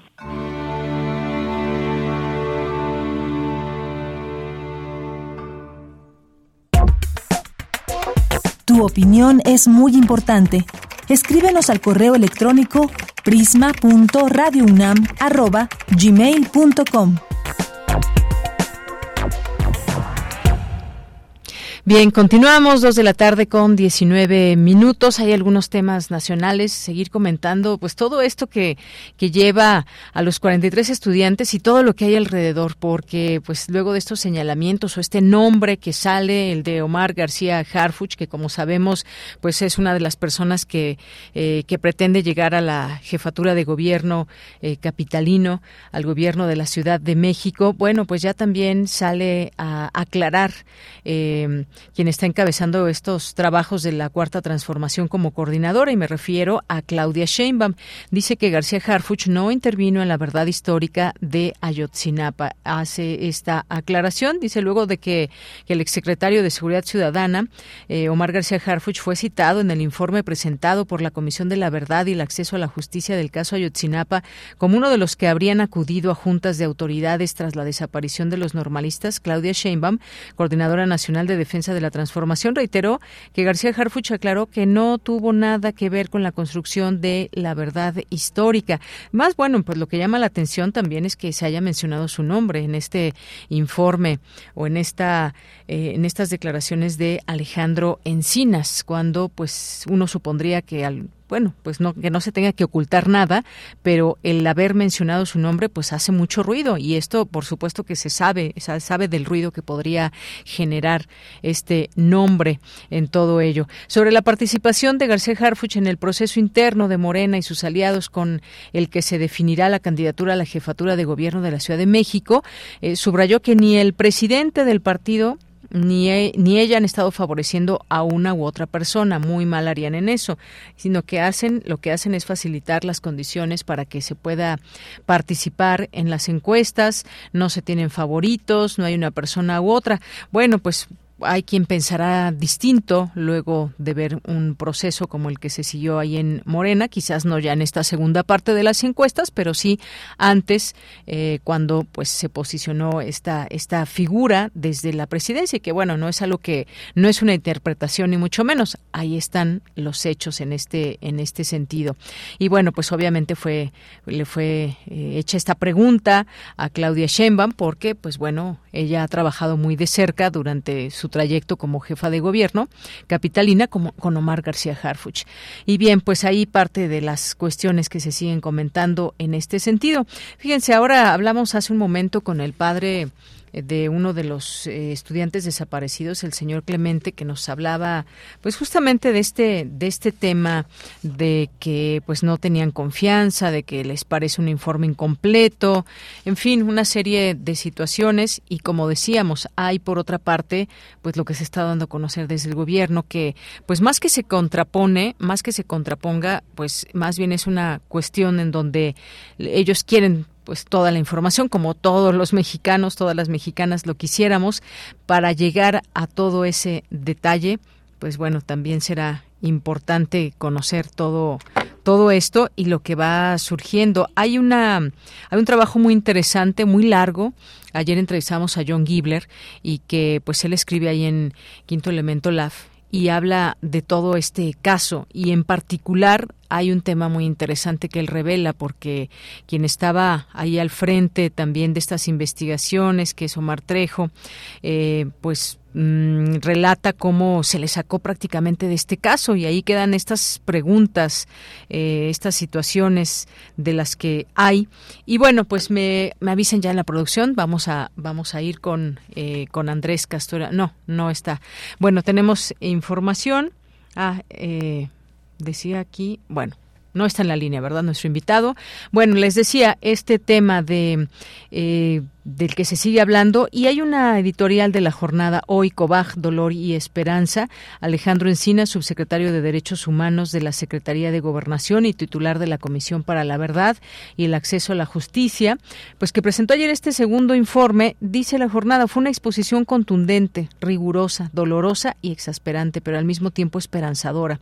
No hay atenuación posible eh, ciertamente ante la devastadora ausencia de indicios de que los 43 estudiantes normalistas que sufrieron desaparición forzada el 26 de septiembre de 2014 se encuentren con vida ni ante la confirmación de que han sido identificados restos de tres de, tres de los muchachos. Duelen asimismo la frialdad y la falta de humanidad con que actuaron los verdugos esa noche nefasta y el desamparo absoluto en el que estuvieron esos jóvenes quienes se encontraban en formación para en maestros. Bueno, habla, ahí sigue hablando de este, de este caso que resulta desolador e indignante constatar con los elementos de prueba a la vista el estado de pudrición que hizo posible que en la atrocidad y los ulteriores intentos de ocultamiento intervinieran en diversos grados, desde la participación directa hasta el encubrimiento, desde la omisión hasta la ulterior falsificación de la verdad, autoridades civiles de los de todos los niveles de gobierno. Es algo que se reconoce ya pues abiertamente de este gobierno y hay que señalarlo. Se autoridades civiles de todos los niveles de gobierno, desde los entonces titulares del Ejecutivo Federal y la extinta Procuraduría General de la República hasta policías municipales y estatales, pasando por funcionarios locales y municipales y casi 40 integrantes de las Fuerzas Armadas. Esto es algo que, bueno, de entrada pues es un avance el que se reconozca que han sido integrantes también de las Fuerzas Armadas quienes habrían participado en todo ello. Así que, pues bueno, hay señalamientos, hay nombres también de quienes integran Fuerzas Armadas y que están señalados. Esto también es importante. Hay algunos casos, como el tema de las conversaciones y todo este periplo que se hizo también para poder obtenerlas. Está la carta del propio presidente que le pide a la Sedena que se dé a conocer toda esta información, si la tienen, y quizás es ahí donde hay una situación, quizás una especie ahí de atorón en torno a qué es lo que están dando a conocer y qué es lo que no están dando a conocer. Eh, la inconformidad también en su momento, o el señalamiento más bien, del GIEI eh, señalando de eh, pues conversaciones que hubo o supuestas conversaciones también y que hubo ahí pantallas, capturas de pantalla y que ellos no dieron su aval porque pues hay que comprobar que sean verídicas cuando se acusa a alguien, cuando se presenta una prueba, pues tiene que darse validez también a la misma. Ellos no tuvieron esta oportunidad de hacerlo y lo señalaron también a través de su informe.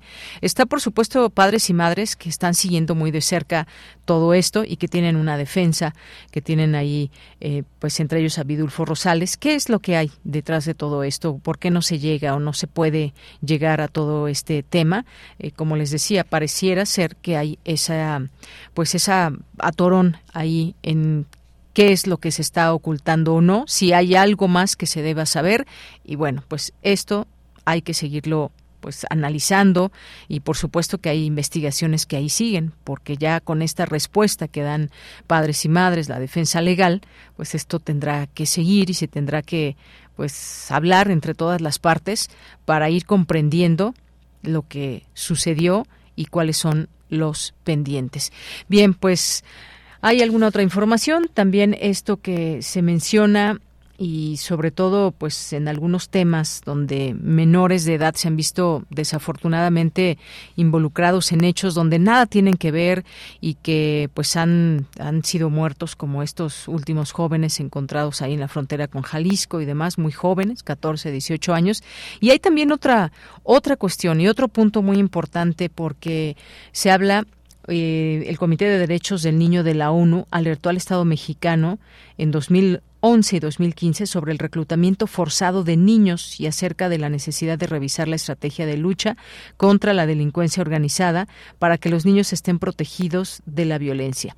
En ese sentido, pues eh, México no habría cumplido recomendaciones internacionales sobre reclutamiento eh, forzado de menores, según dan cuenta estas organizaciones. Y ahí también todo un tema, porque en muchas ocasiones pues en distintas regiones desafortunadamente se puede pues hacer este muchas veces secuestrando a jóvenes para que pues obligarlos eh, a que sean parte del crimen organizado. Un tema también importante que abordaremos eventualmente y que tiene que ver con pues cómo hacerle para que para que pues el crimen organizado ni siquiera pueda acercarse a estos niños y ofrecerles de alguna manera pues alguna situación adversa en este sentido que pueda perjudicar su vida, que pueda perjudicar su desarrollo, en fin, hay un montón de cosas que hay que tener aquí en cuenta. Son las dos de la tarde con 28 minutos y vamos a escuchar este material de Margarita Castillo. Un pueblo llamado Salvador Allende.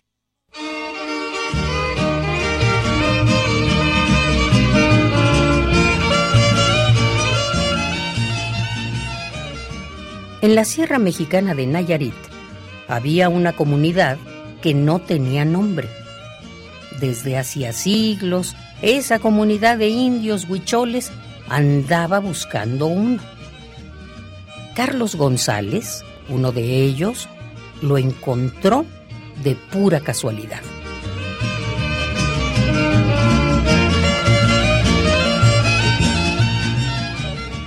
Este indio huichol había ido a la ciudad de Tepic para comprar semillas y visitar parientes. Al atravesar un basural, recogió un libro tirado sobre los desperdicios.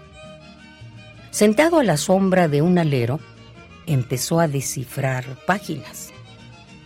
El libro hablaba de un país de nombre raro, que Carlos no sabía ubicar, pero que debía estar muy lejos de México y contaba la historia de hace pocos años.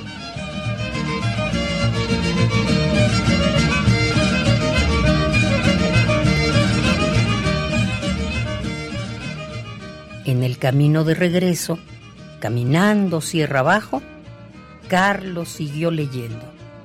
No podía desprenderse de esta historia de horror y de bravura.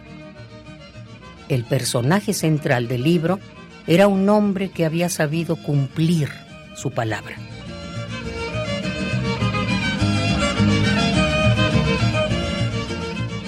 Al llegar a la aldea, Carlos anunció eufórico, por fin tenemos nombre, y leyó el libro en voz alta para todos.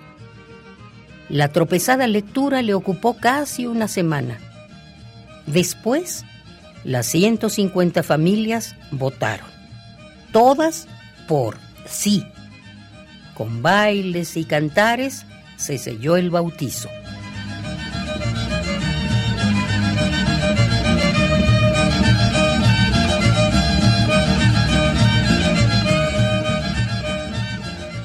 Ahora tienen cómo llamarse. Esta comunidad lleva el nombre de un hombre digno que no dudó a la hora de elegir entre la traición y la muerte.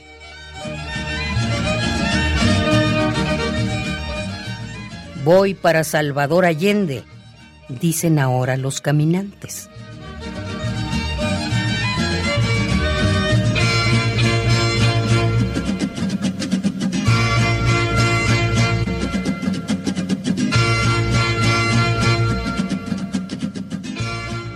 Voy para Salvador Allende.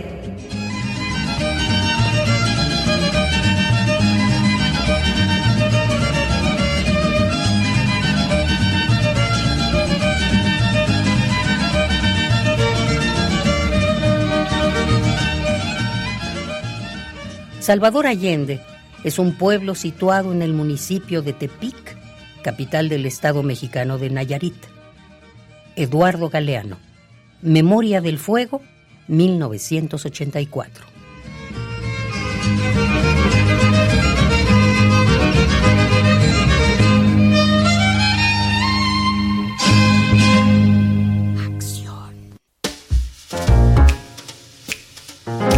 Cinemaedro con Carlos Narro.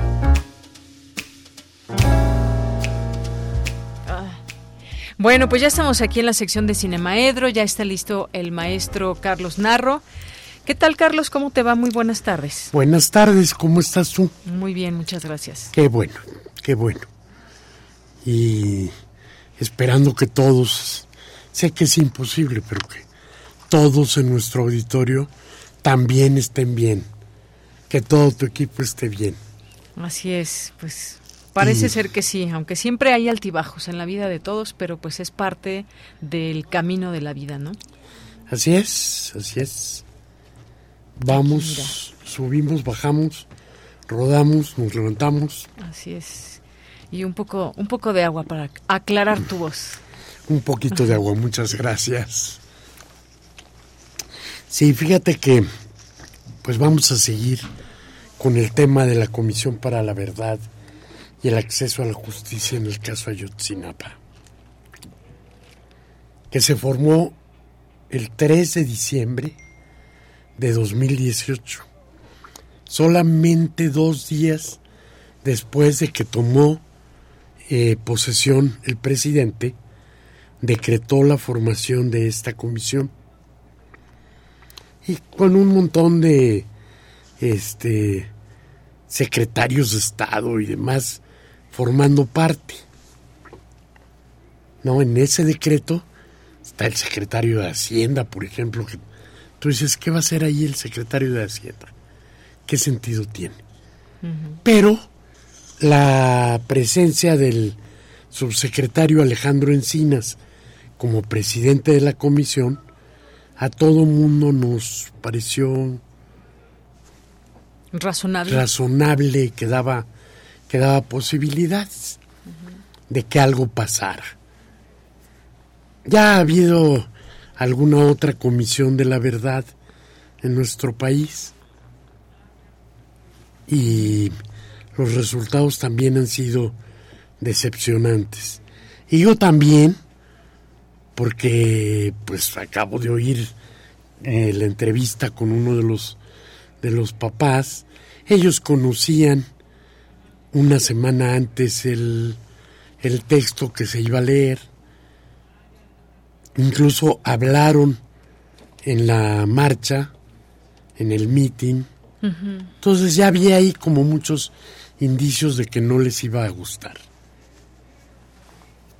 Y no les iba a gustar, bueno, yo sé que siempre es muy difícil que todo mundo deje conforme una cosa como esta pero pues es más difícil que te dejen conforme si si no se ve un verdadero avance. ¿Verdad? Este fue el segundo informe de Encinas.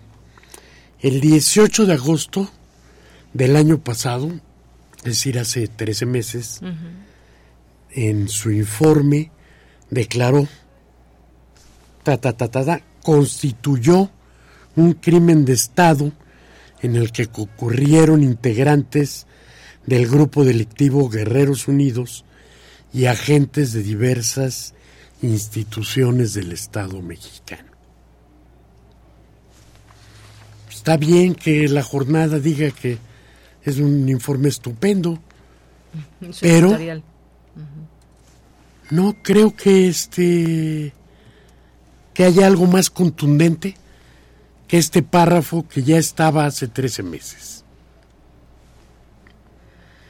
Constituyó un crimen de Estado en el que concurrieron integrantes del grupo delictivo y agentes de instituciones del Estado. Sí, hay un informe, entrevistamos otros 800. Sí, ¿hay algo que vaya más adelante que esto? No lo hay. Y no lo hay porque las cosas se entorpecieron de pronto.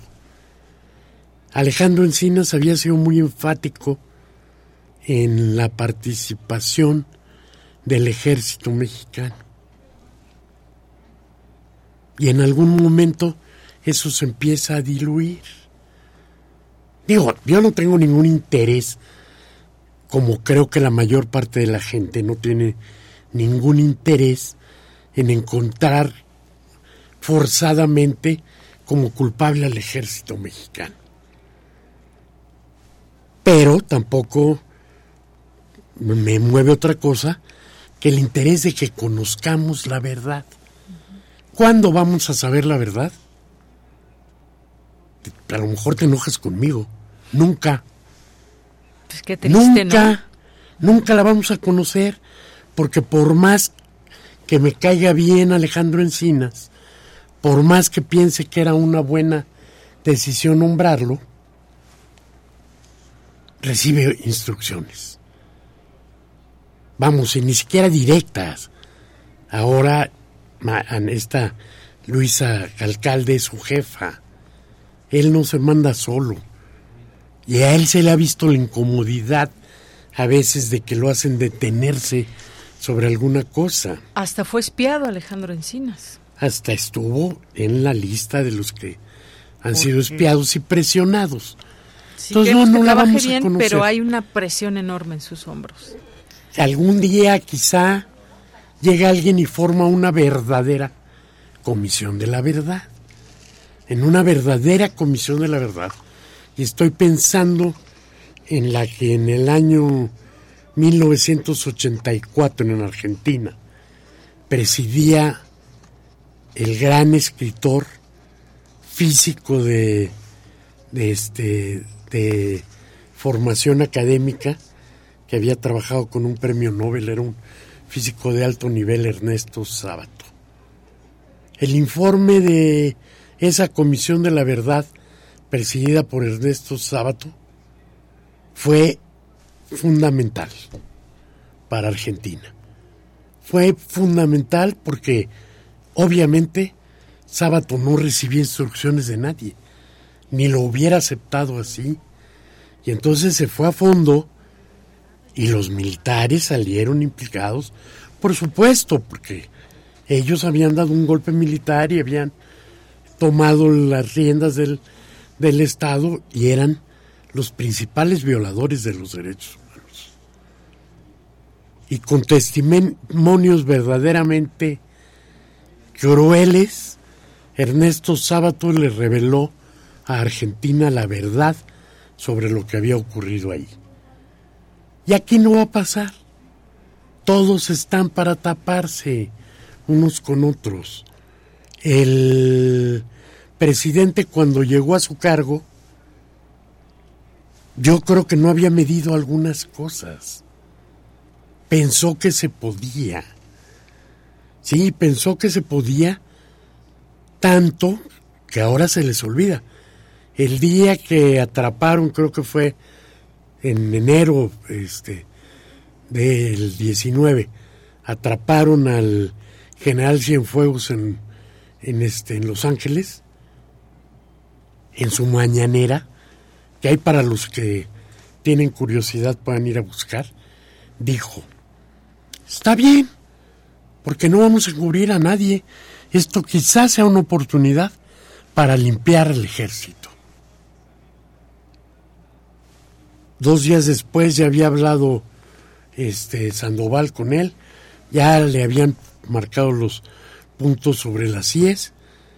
Y entonces le pide a su amigo este eh, Donald Trump, entonces no fue en el 19, fue en el 20, le pide a su amigo que nos devuelva a Cienfuegos, que aquí lo juzgamos. Amigo. Que nos manden las, las pruebas. Llegan las pruebas y dice, ah, se archivan. Y no pasa nada. En ese momento algo pasó en, el, en la estructura misma de la República, que el jefe supremo de las Fuerzas Armadas se escapó por algún lado de sus responsabilidades. Y eso, bueno, pues le toca a, a este Encinas la carga de eso. Pues ya no se puede. Ya el ejército te puede espiar, te pueden tener señalado, te pueden tener controlado. Y no vas Más a que poder. se esconde que porque se No protege a la a gente, poder. a ciertos Y elementos del seguramente ejército. no es el ejército. Ahí yo desde el principio les decía, no es un crimen de Estado, es un crimen en el que participan. Pero no fue una instrucción que llegó a todos los niveles. Fue un crimen en el que participan militares. Y seguramente algunos de los que ahorita tienen la sartén por el mango. Y por eso mismo no se les no se les este no se les investiga. Habría que hacer una verdadera comisión que no reciba órdenes del ejecutivo, pero que tenga el apoyo. ¿Sí? O sea, la salida del grupo este internacional de expertos nos deja claro que tampoco a ellos los dejaron trabajar. Entonces no dejan trabajar encinas, no dejan trabajar al grupo de expertos y no llegan a una conclusión más contundente que la que ya teníamos hace 13 meses. Y entonces, bueno, pues habría que tomar ejemplo y el cine, que a veces se me va la onda y no me acuerdo que es nuestro tema, habría que, que, que, este, tomar ejemplo de otras comisiones. Cuando Nelson Mandela llega al poder, lo primero que hace es formar una comisión de la verdad y dice él para la reconciliación. Y es una comisión que trabajó a fondo, que le dio este satisfacción a negros y blancos a toda la nación. Y sobre esa sobre esa este comisión hay una película de John Borman en mi país, una película del 2004 que es verdaderamente buena, en el que una reportera acompañada de un activista hacen el recorrido este, con la Comisión de la Verdad, ambos criticados por sus grupos raciales, ¿no? Y van a la busca de la verdad y ven el funcionamiento de la comisión y ven cosas extraordinariamente dolorosas. Y bueno, pues nombrar lo innombrable de Colombia vale la pena, de Brian de Palma Redacted y algunas más. Muy en fin. Bueno, pues Y muchas el gracias. tiempo se nos acaba. Se nos acabó el Me tiempo, despido. Carlos. Bueno, muchas gracias. Adiós. Hasta luego. Nos escuchamos la siguiente semana. Cultura RU.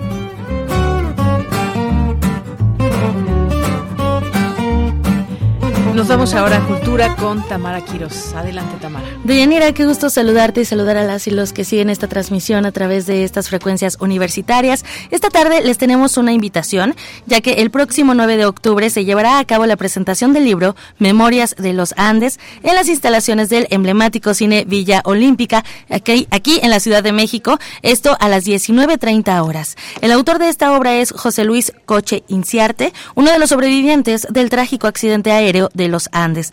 La tarde del 22 de diciembre de 1972, Radio Portales, una estación de radio chilena, daba a conocer un suceso que conmocionaría no solo a, a Sudamérica, sino al mundo entero. Se trataba de la noticia de que habían aparecido dos sobrevivientes del accidente de un avión perteneciente a la Fuerza Aérea Uruguaya, descubrimiento llevado por un arriero chileno a la comisaría militar de la población de Puente Negro en las faldas de la cordillera andina en el extremo oriental de Chile. Escuchemos parte de este audio en voz del locutor Archibaldo Morales Villanueva, mejor conocido como Chito Morales.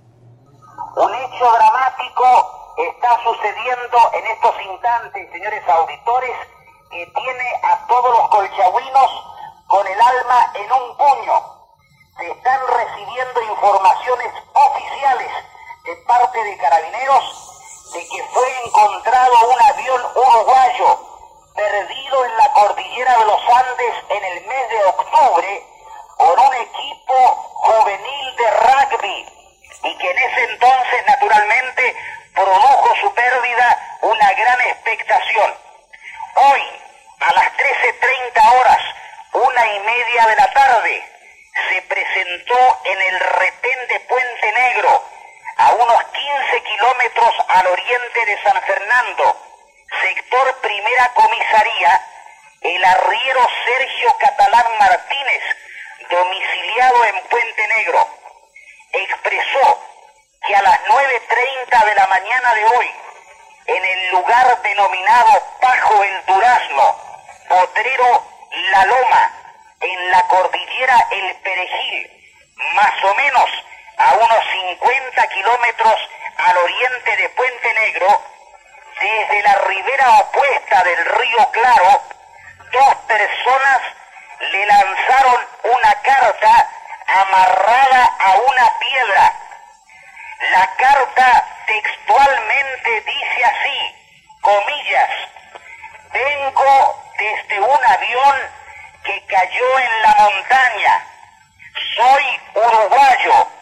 Hace diez días estamos caminando. Tengo un amigo herido arriba. En el avión quedaron 14 personas heridas. Tenemos que salir rápido de aquí. No sabemos cómo. No tenemos comida. Estamos débiles. Por favor, vengan a buscarnos. Ya no podemos ni caminar. Cierre de comillas.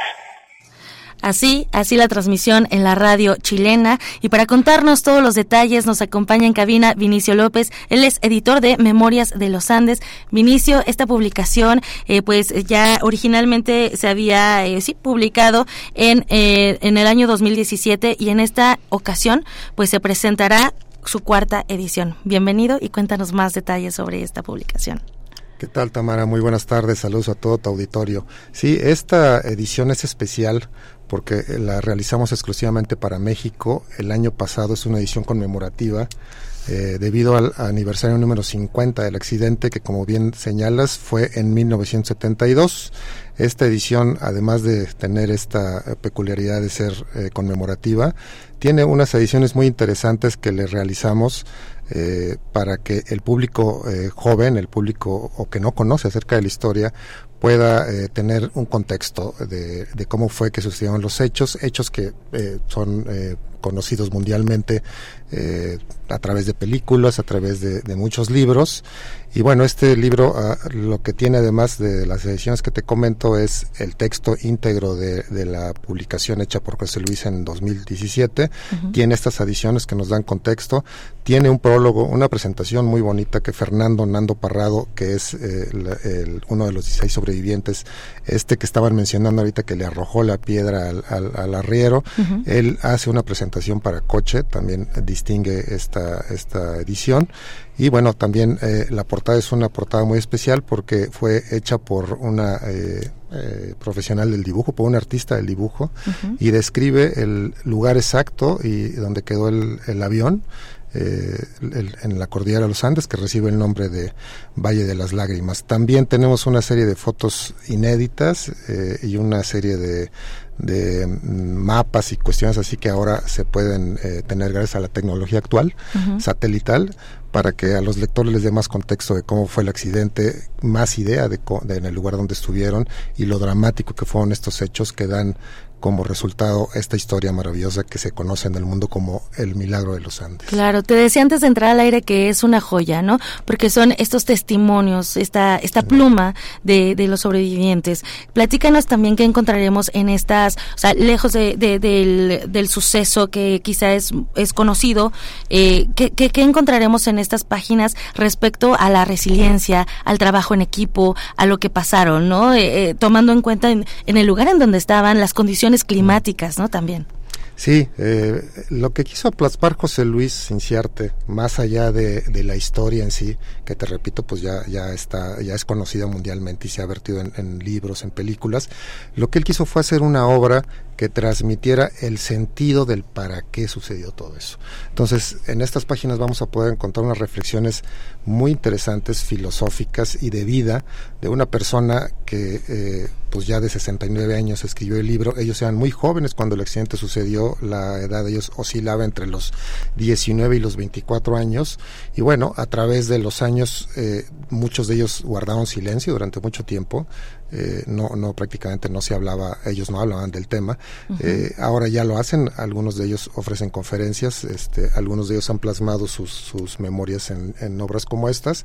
Y lo interesante de esta obra, te repito, es que vamos a encontrar una obra que está cargada de lo que tú dices, de los valores, del sentido que tuvo, que tuvo la tragedia, y en ese sentido vamos a ver ahí expresado por José Luis qué fue específicamente lo que hicieron para sobrevivir, más allá de los hechos, cómo fue que lo hicieron. Vamos a ver efectivamente cómo se tuvieron que convertir en una en un equipo en una en una máquina de sobrevivencia pero también en una en una este, en un equipo muy bonito lo que ellos le llaman ahora la sociedad de la nieve una sociedad de la nieve que los eh, llevó a realizar la empresa más importante que fue llegar, regresar a casa con vida, ¿no? Y bueno, pues por ahí vamos a ver episodios donde se, se narran, eh, pues episodios de solidaridad, donde personas despojadas de todos los valores materiales en una, en una congeladora del, del mundo, uh -huh. bueno, pues lo único que se podía hacer era auxiliar al compañero herido o darle una palabra de, de consuelo. Este, esos son, son hechos muy solidarios que, que pues en las condiciones en las que vivimos ahora se nos, se nos pasa que son tan importantes. Claro. Vinicio, en una parte de, de este libro se menciona eh, pues eh, justo, ¿no? el, el este testimonio de las 45 personas que iban en el avión sobreviven 16, ¿no? Se menciona unos unos se fueron antes, unos no no no padecieron y sin embargo nosotros durante 72 días pues tuvimos que sobrevivir, ¿no? Y ahora lo contamos de de una forma que pues para que lo conozca no solamente eh, la población uruguaya, sino el mundo entero. ¿Cómo fue para ti pues el acercamiento a esta historia, sobre todo con el autor?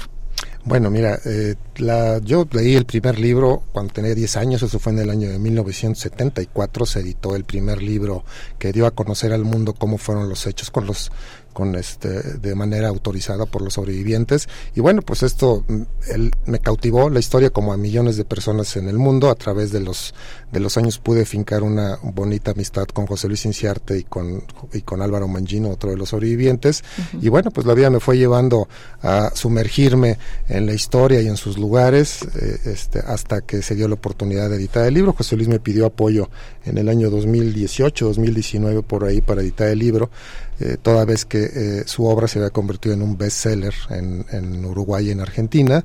Y bueno, pues la intención, eh, el, el, principal objetivo de esta edición en México es acercar a nuestra gente en México no solo el conocimiento de la historia, uh -huh. sino lo que hay atrás de la historia, los valores. Por supuesto. en, un, en un México que todos vivimos diariamente, azotado por la violencia, donde se apuesta por, por hechos violentos, inclusive por la muerte, el mensaje que tienen estas letras es un mensaje de vida. Es un mensaje donde vamos a encontrar muchos valores, como los que hemos comentado aquí, y que me parece que nos pueden apoyar a esta sociedad mexicana a comprometernos con esos valores que son tan necesarios hoy en Por supuesto. De hecho, pues en este libro, ¿no? Es esos momentos de gran incertidumbre que vivieron eh, y que y que están para contarnos a través de su pluma, pues eh, esta esta parte, ¿no? De la esperanza, la fe, ¿no? Esta esta parte de esta resiliencia, ¿no? Y de, de seguir la vida a pesar de este suceso. Este libro lo encontramos con Casa de las Campanas Editores. Eh, va a haber una presentación. Platícanos quién va a estar en, en esta presentación para la gente que nos escucha y que pueda acudir. Pues esa es una, esa es una gran pregunta y bueno, eh, sirva el foro y la oportunidad para invitar a todo tu público y a ustedes a que acudan el día 9 de octubre, es lunes, este próximo lunes 9 de octubre, en el eh, Cine Villolímpica, en lo que fue el Cine Villolímpica, ahora es un auditorio muy bonito, muy funcional. Ahí vamos a tener la primera presentación del libro y vamos a contar con la presencia de Álvaro Mangino. Álvaro es otro de los 16 sobrevivientes. José Luis Inciarte recién falleció ahora el 27 de julio, víctima del cáncer, ya tenía este, años luchando con, el cáncer. Y bueno, pues Álvaro ha tomado gentilmente la estafeta de continuar con los trabajos de promoción con los que José Luis había, se había comprometido, siempre él con la intención y con la visión de que este mensaje y este para qué, que es la orientación que le da el libro, pudiera llegar a la mayor cantidad de personas posibles en el mundo. Entonces el evento es muy especial porque reviste, tiene la presencia de uno de estos personajes, no es una oportunidad que se da todos los días. Entonces, bueno, sí invitamos a, a todos a que vayan y que lleguen temprano, porque bueno, esperamos tener este una audiencia copiosa, pero bueno, ahí los esperamos con todo gusto. El libro no está a la venta en librerías, ahí lo van, lo van a poder adquirir, y bueno, pues con la con el plus, además de que Álvaro les puede firmar el libro, lo pueden encontrar en una plataforma de internet, en una plataforma de ventas, este, eh, y ahí se los mandan a domicilio, ahí sí está la venta, pero solamente esos son los canales de distribución. Excelente, pues vámonos entonces a esta presentación el 9 de octubre. Vinicio López, editor de Memorias de los Andes, 50 aniversario. Muchas gracias por tu visita a esta cabina y por también traernos esta otra perspectiva de, de, este hecho histórico. Muchísimas gracias. Muchas gracias a ti, Tamara, y saludos a todo el auditorio. Ya los esperamos. Eso. De Yanira, con esto llegamos al final de la sección. Que tengan excelente tarde. Gracias, Tamara. Gracias aquí al invitado. Y bueno, nos vamos a despedir muy rápidamente con esta canción de Víctor Jara porque nació un día como hoy de 1932 allá en Chillán, Chile. Y pues vamos a escuchar esta canción que se llama Luchín. A nombre de todos, soy de Yanira Morán. Gracias, buenas tardes, buen provecho.